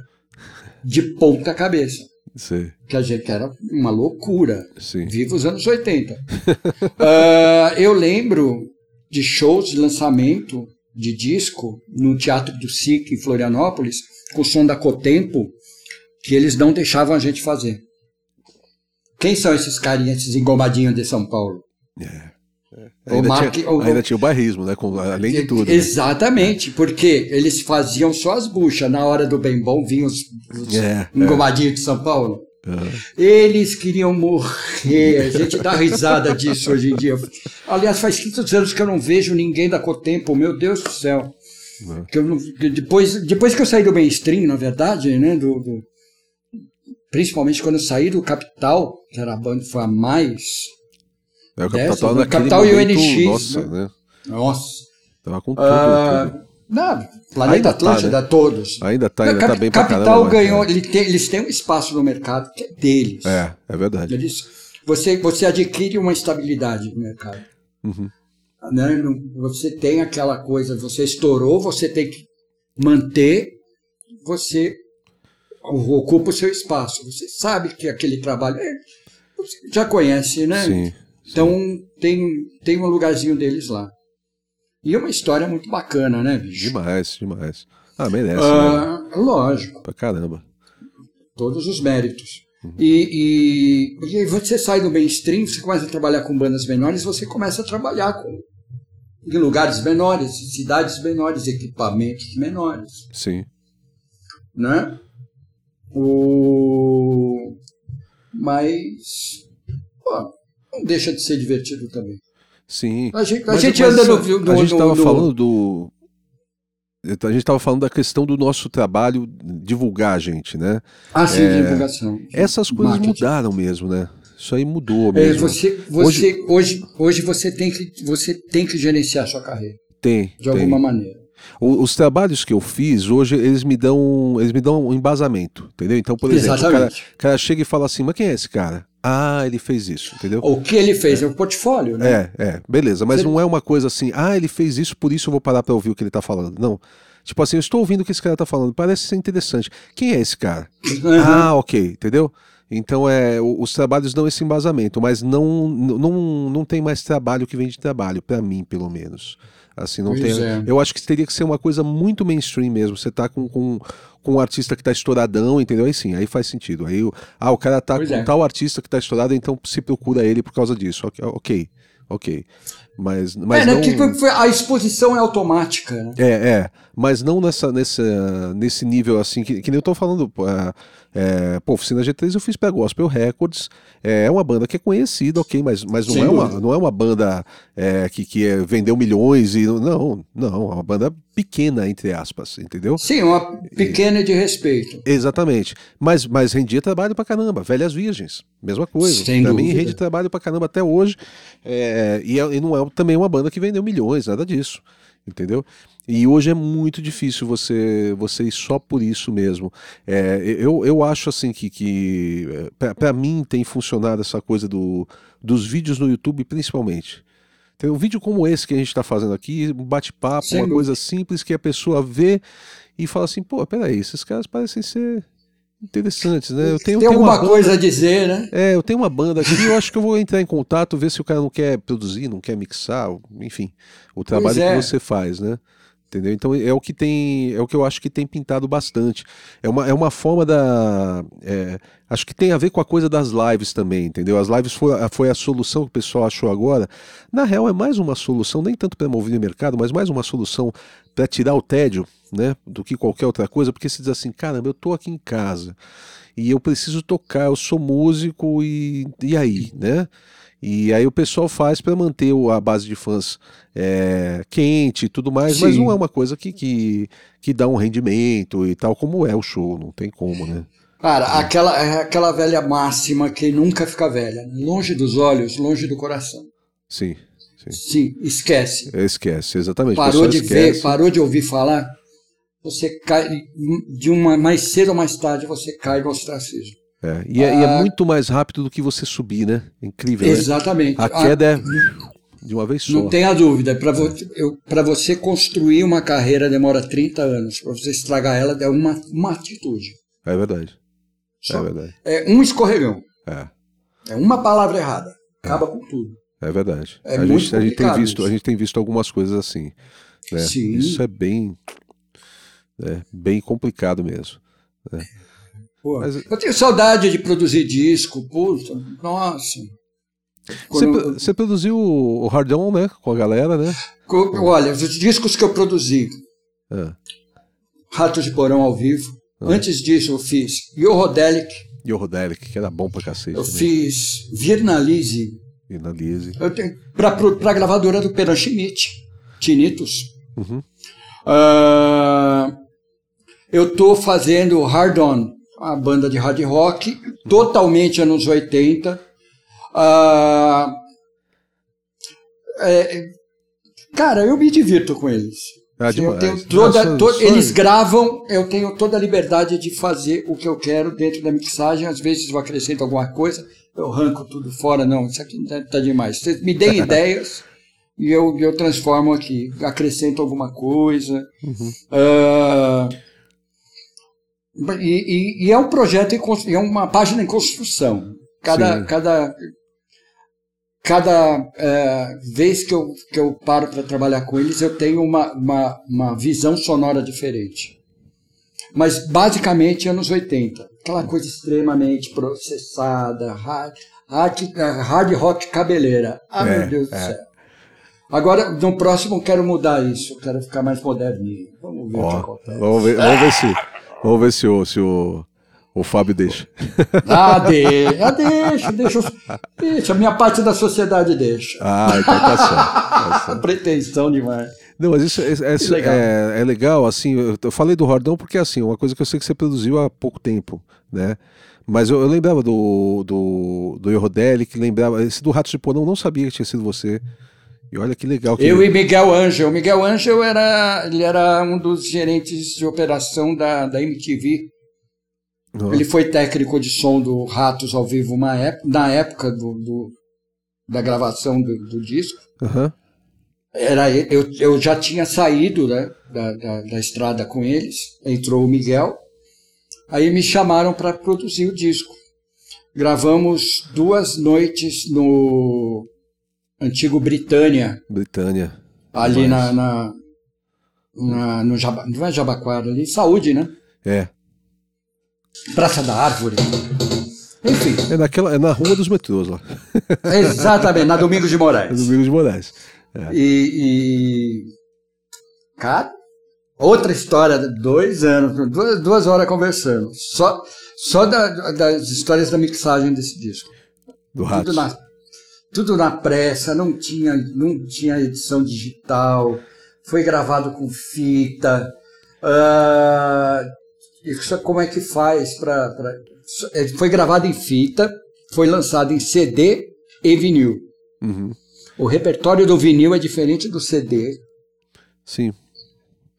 E no, no CD tem três músicas fantasma.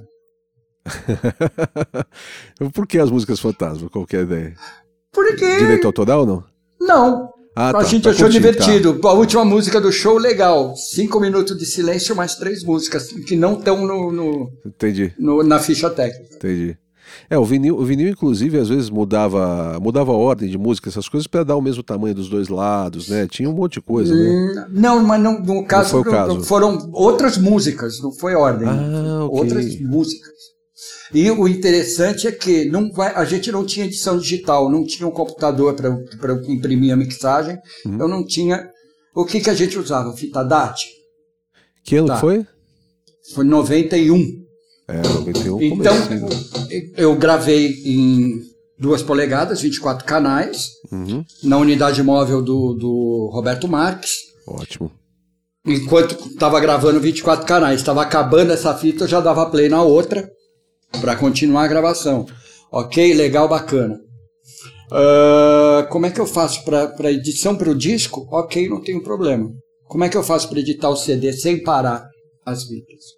Hum. Então eu tive que gravar a gente mixando em um quarto, em fita de rolo. Acabou metade do primeiro disco, arranca a fita, é. põe a outra e nisso, o, o Luiz Paulo Serafim, que estava mixando junto comigo, uhum.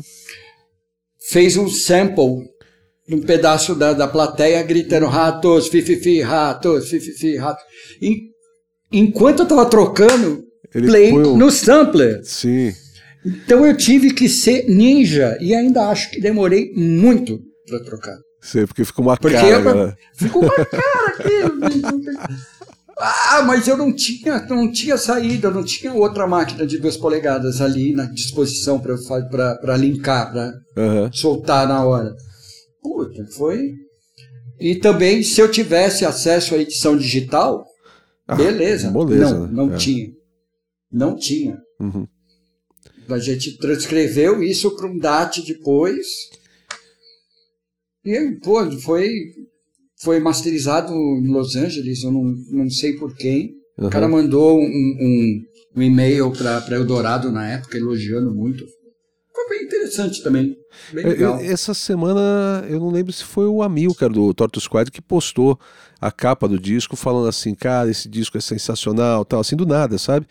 E aí o, o, Boca veio comentar, a galera veio, toda veio comentar né, que, que foi um disco que, que chamou atenção mesmo, assim. E, e, é engraçado, né? Você falando assim, ah, não tinha uma, uma forma de, de editar digitalmente, né? É, quando eu comecei no, no, estúdio também não tinha um computador no estúdio. o computador poderia ter para fazer MIDI, né, por exemplo, mas o, o, estúdio que eu trabalhava era um estúdio comercial, não era estúdio de, de, de um artista, por exemplo, ou de um produtor, uhum. entendeu? Então não tinha. E aí uma vez eu li uma entrevista do, do Jeff Emerick, que foi engenheiro de som dos Beatles, tudo, né? E o cara perguntando, né, qual, qual que é a diferença do estúdio daquela época para hoje, né? Ele falou, tudo. Ele falou, imagina você entrar numa sala e ter uma caixa só ao centro. Ele falou, daí o resto se desenvolve. Eu falei, puta, é mesmo, era mono, né? Por que, que ia ter duas, né? Então, então é, como, como, é incrível como assim, tudo bem, a gente está falando de 60, a gente está falando de 60 anos atrás, de 1960, 60 anos atrás. É, pô, é incrível como, como as coisas mudaram, né? Mas, mas a gente falando rápido. de 20 anos para cá, mudou absurdamente. Sim. Mudou absurdamente. De 2000 para cá, cara, mudou muito. Muito o, é, é aquilo que eu falei, o horizonte que a, a, a o mundo digital oferece é fantástico. Hoje é. você tem dentro do no seu, no, seu colo, você tem um estúdio inteiro. É. Você compra um pacote de 500 plugins que só usa quatro, mas tem 500. tem os 500 lá. é isso aí. Não sei para que serve, mas eu tenho. Eu, eu, assinei o plugin Alliance, baixei todos. tal. São né? lindos. São Pô. sensacionais, mas ainda não usei. eu usei só o canal da SSL, foi tudo que eu consegui testar de verdade. Mas tem tanta coisa legal, tem ampli diesel, nossa, tem um monte de coisa oh. legal aí para usar. Rapaz, os simuladores da, da, da, da EMT, os é. reverbers de plates da EMT, 250, o robozinho. Ah, lindo, tem cada coisa muito fofinha, não é. serve para nada. serve para você ficar perdendo tempo e gastando dinheiro. É. É, eu, eu, percebo que eu acabo voltando. Eu tenho medo disso, assim, porque eu, eu não quero me. É, ah, contar uma historinha para exemplificar. Claro. Eu tinha uma namorada no, no, começo dos anos 90 e o pai dela era um, era um cara feraça, feraça de computação. Pra você ter uma ideia, o cara em 80 ele foi para os Estados Unidos a pedido da IBM para dar aula para os caras nos Estados Unidos. Entendeu? Uau, então o cara bacana. era o cara, assim, ficou lá, sei lá, seis anos fazendo esse tipo de trabalho e voltou para cá. Então o cara era, era, o tipo do cara que conhecia de tudo, ele fazia é, programas específicos para empresas, então assim, programas para fazer orçamento, para fazer isso, isso, aqui, um cara feríssima. E aí, beleza, um belo dia é, eu encontrei com o cara, sei lá, 20 anos depois tal. E ele tá, e a filha dele tinha mandado uns DVDs para ele dos Estados Unidos. Ele falou: ah, então, mas aqui é outra região, não consigo ler. Eu peguei na época um, um, o meu BlackBerry lá, entrei, procurei como é que destravava o DVD, peguei o controle remoto, destravei e tal, e liberei para ele, oh, legal, tal. E aí, conversando com ele ao, ao, ao, ao longo do tempo, eu percebi que ele ficou para trás. Ele deixou de lado aquilo tudo. Uhum. Entendeu? Não que seja errado, não é isso. Mas aquilo me deu um cagaço, velho. Porque. é, porque eu falo assim: peraí, velho, e se eu deixar, se eu deixar, o tempo me passa. Você entendeu? Verdade. E, e eu, tenho, eu tenho isso até com os plugins, porque quando eu me pego repetindo o mesmo plugin por anos, eu falo assim: peraí, eu estou usando o mesmo compressor por anos. Deixa eu testar algum outro.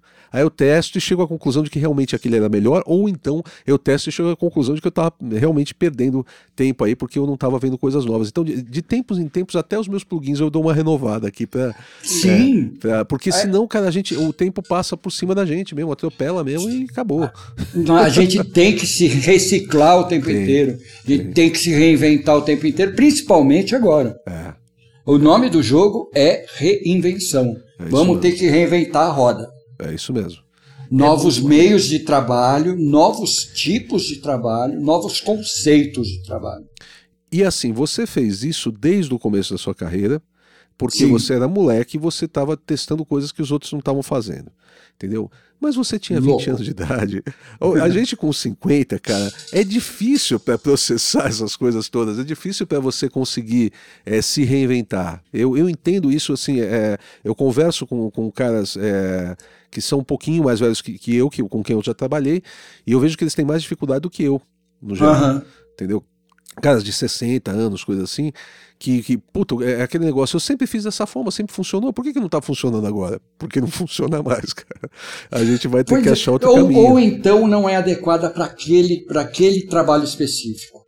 Eu, eu tenho uma coisa comigo que é muito questionável, uhum. mas ao mesmo tempo é muito eu e eu nunca, nunca vou mudar disso. Eu deixo a música me levar. Ah, eu, sim, eu, eu, sim. O que eu faço? Eu, eu, faço o que a música me pede. Sim, isso pra caramba. Isso aí, não acho, tem, isso não, eu acho que não tem erro. Não, é. não, não é. Eu, é. eu acho que é, é, a lei universal. É. Pelo menos o meu mundo é. Não, isso eu acho que não tem erro. O que, o que eu digo é mais a questão de, de de marketing, de essa, essa parte. Ah, essa é, isso parte que me deixa de cabelo tudo. em pé, é, meu é. Essa é parte isso muda tudo. Porque na real é o seguinte, se você se, é, se te derem uma mesa e uma máquina analógica e você for mixar um disco, você vai fazer um trabalho muito bom do mesmo jeito e, e, e tá uhum. tudo certo. Isso não é isso não é um problema. Não é, a questão não é a não não são as ferramentas, né? Se te derem um computador, não. você faz também. Tá tudo, as ferramentas estão aí, tá tudo certo. Eu, eu posso dar um pouco mais de cabeça interessado em uma coisa ou outra, mas no final das contas eu, eu consigo, né? Mas Trabalhamos eu, bem com a arma que tem. Exatamente. O problema é o entorno, né? É a, é a venda desse trabalho, é, o, é a divulgação desse trabalho, a negociação desse trabalho também, que às vezes é uma dor de cabeça do cacete. Às vezes não, quase sempre. isso, isso é que eu é. sinto. É, por isso que eu acho que, que a tendência, pelo menos eu, eu tenho consciência disso. Eu preciso de alguém que faça isso por mim. Eu não sei gerenciar minha vida. Uhum. E é, é muito sei. trabalhoso. É muito trabalhoso. Eu tenho feito e é bem trabalhoso. Tem dias que eu, que eu acordo que eu falo assim, putz, sério? de novo.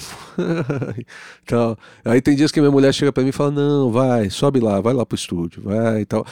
Para chegar nesse ponto, porque para mim, o, o estúdio para mim é o meu é o meu santuário, né? Onde eu tô protegido, Sim. né? É, isso é com todos nós, né? Assim, Nosso castelo é impenetrável. Né? É, até quando falaram assim, ah, agora a gente não pode sair de casa. Vários amigos meus falaram, ah, podia antes, né? Tipo, porque. né? Daí, não mudou nada. É, eu tenho um estúdiozinho aqui, uma salinha, né? Que eu, que eu fiz aqui, eu fiz bonitinho, mas é improvisado, entre aspas, em cima da minha casa, e aqui é o meu porto seguro. Se a minha mulher tá falando para mim que eu tenho que subir para trabalhar, é porque né, tá, tá brabo o negócio. tá complicado. É, é, essa parte toda de, de marketing, jurídica, Nossa. financeira, é. É, é, é, desgasta. Desgasta, desgasta. demais. demais. E, vo, e, você conjugar isso com arte, eu, eu, acho complicado. Eu não consigo ter uma discussão de, de negócios com você e virar as costas e começar a pensar em arte. Eu não consigo colocar o outro chapéu e seguir. Eu não né? consigo. É, é. Eu, eu, eu sou daqueles que eu estou trabalhando num projeto, eu vou dormir, eu sonho com ele. Sim. Eu, eu tenho ideias é, é, durante o sonho, é, eu sou maluco desse jeito. Sim. Com Corsos agora eu tive esse problema. De tanto tempo sem, sem, sem trabalhar, sem, sem colocar a mão na coisa, sem operar uma mesa, eu uhum. me senti completamente inseguro a hora que eu, que eu tive que fazer. Normal. Completamente Sim. inseguro. Eu não saía do lugar, eu travei. Fudeu. Uhum. E agora? Não, mas eu faz, você faz isso com o pé das costas. Eu falei, eu sei, mas eu não estou conseguindo. Uhum. Uhum. Eu fui para casa, puto, é, preocupado, como é que eu vou fazer, não sei o quê. Dormi, sonhei, acordei, liguei meu computador e em 10 minutos eu estava com tudo funcionando. Não me pergunte por quê. Eu sou desse tipo de maluco. Sim. É, mas é a, a, acho que a primeira reação da gente é o desespero, né? Aquela coisa de dizer assim, ih, fodeu, para onde que eu vou, o que que eu faço, tal. Aí você fica com mil ideias fervilhando na cabeça. Exatamente. Aí você fica estressadaço e tal. Depois que você relaxa, a solução vem. Pois é, é. e é, são coisas tão simples. A, a, a no, no, meu caso, assim, pô, eu travei, por que eu travei? Eu até agora não sei por quê. Uhum. Uma coisa que eu faço com o pé nas costas. Né? Sim. E para falar que eu que, que, que eu estava sozinho, eu não estava sozinho, eu estava com suporte técnico do meu lado. Entendi. É, tava o Conrado. Tra né, quem, o Conrado estava comigo. Sim. Quem travou fui eu. Sim. Furou os quatro não é, pneus. Não é nem, não é nem porque você não tinha para quem perguntar, né? Pois é, não, não era falta de resposta. Né? É. E eu agradeço eles, eles deram um puta. Ele e o Rodrigo lá, chute na bunda. Aí, no outro dia, Já chegamos ótimo. mandando na coisa, voltou. Aí, o Zé Luiz voltou, me aguente. me ature agora. Me aguente. E eu espero que ele continue aí. É, sempre teve aí, não vai, não vai embora tão cedo. É. às, vezes, às vezes ele dorme, acorda, é uma coisa, esse menino, esse menino. Zé, eu vou, vou deixar uns contatos seus aqui na, na descrição. É, Por favor. O que, que eu coloco? Instagram? Coloco aqui. Instagram, Zé Heavy Luiz, uhum. o Facebook, uh, José Luiz Góes Carrato. Oh. Por favor, uhum. nome completo.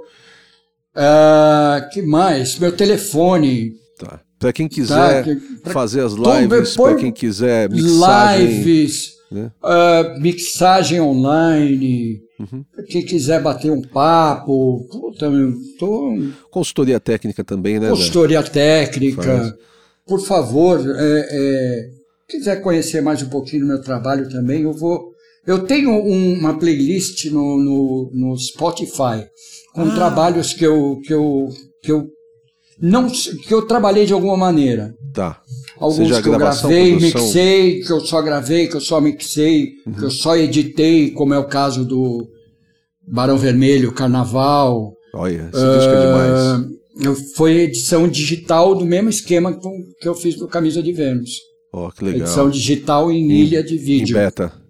É em beta. O, o disco do Taíde, do primeiro disco de, do, do, hip hop nacional, Sim. Taíde DJ1, produzido pelo, pelo batera do Ira, André Jung. André. Também foi, mixado, foi, foi masterizado dessa maneira. Legal. Uh, e você fez também? Você fiz fez. também. Na verdade, só eu fazia isso. Eles não conseguiam fazer no Rio de Janeiro. Uh, na época, o Ricardo Garcia, da Magic Master hoje, sim, ele era sim. técnico de manutenção do, do nas nuvens. Uhum. E eles faziam, eles, eles tentavam lá, tentaram de alguma maneira, não conseguiram, mandaram para mim, eu fiz o, o, Carnaval do Barão e uh, o não foi que música que era? Comida, o single do Comida dos Titãs. Titãs. Sim.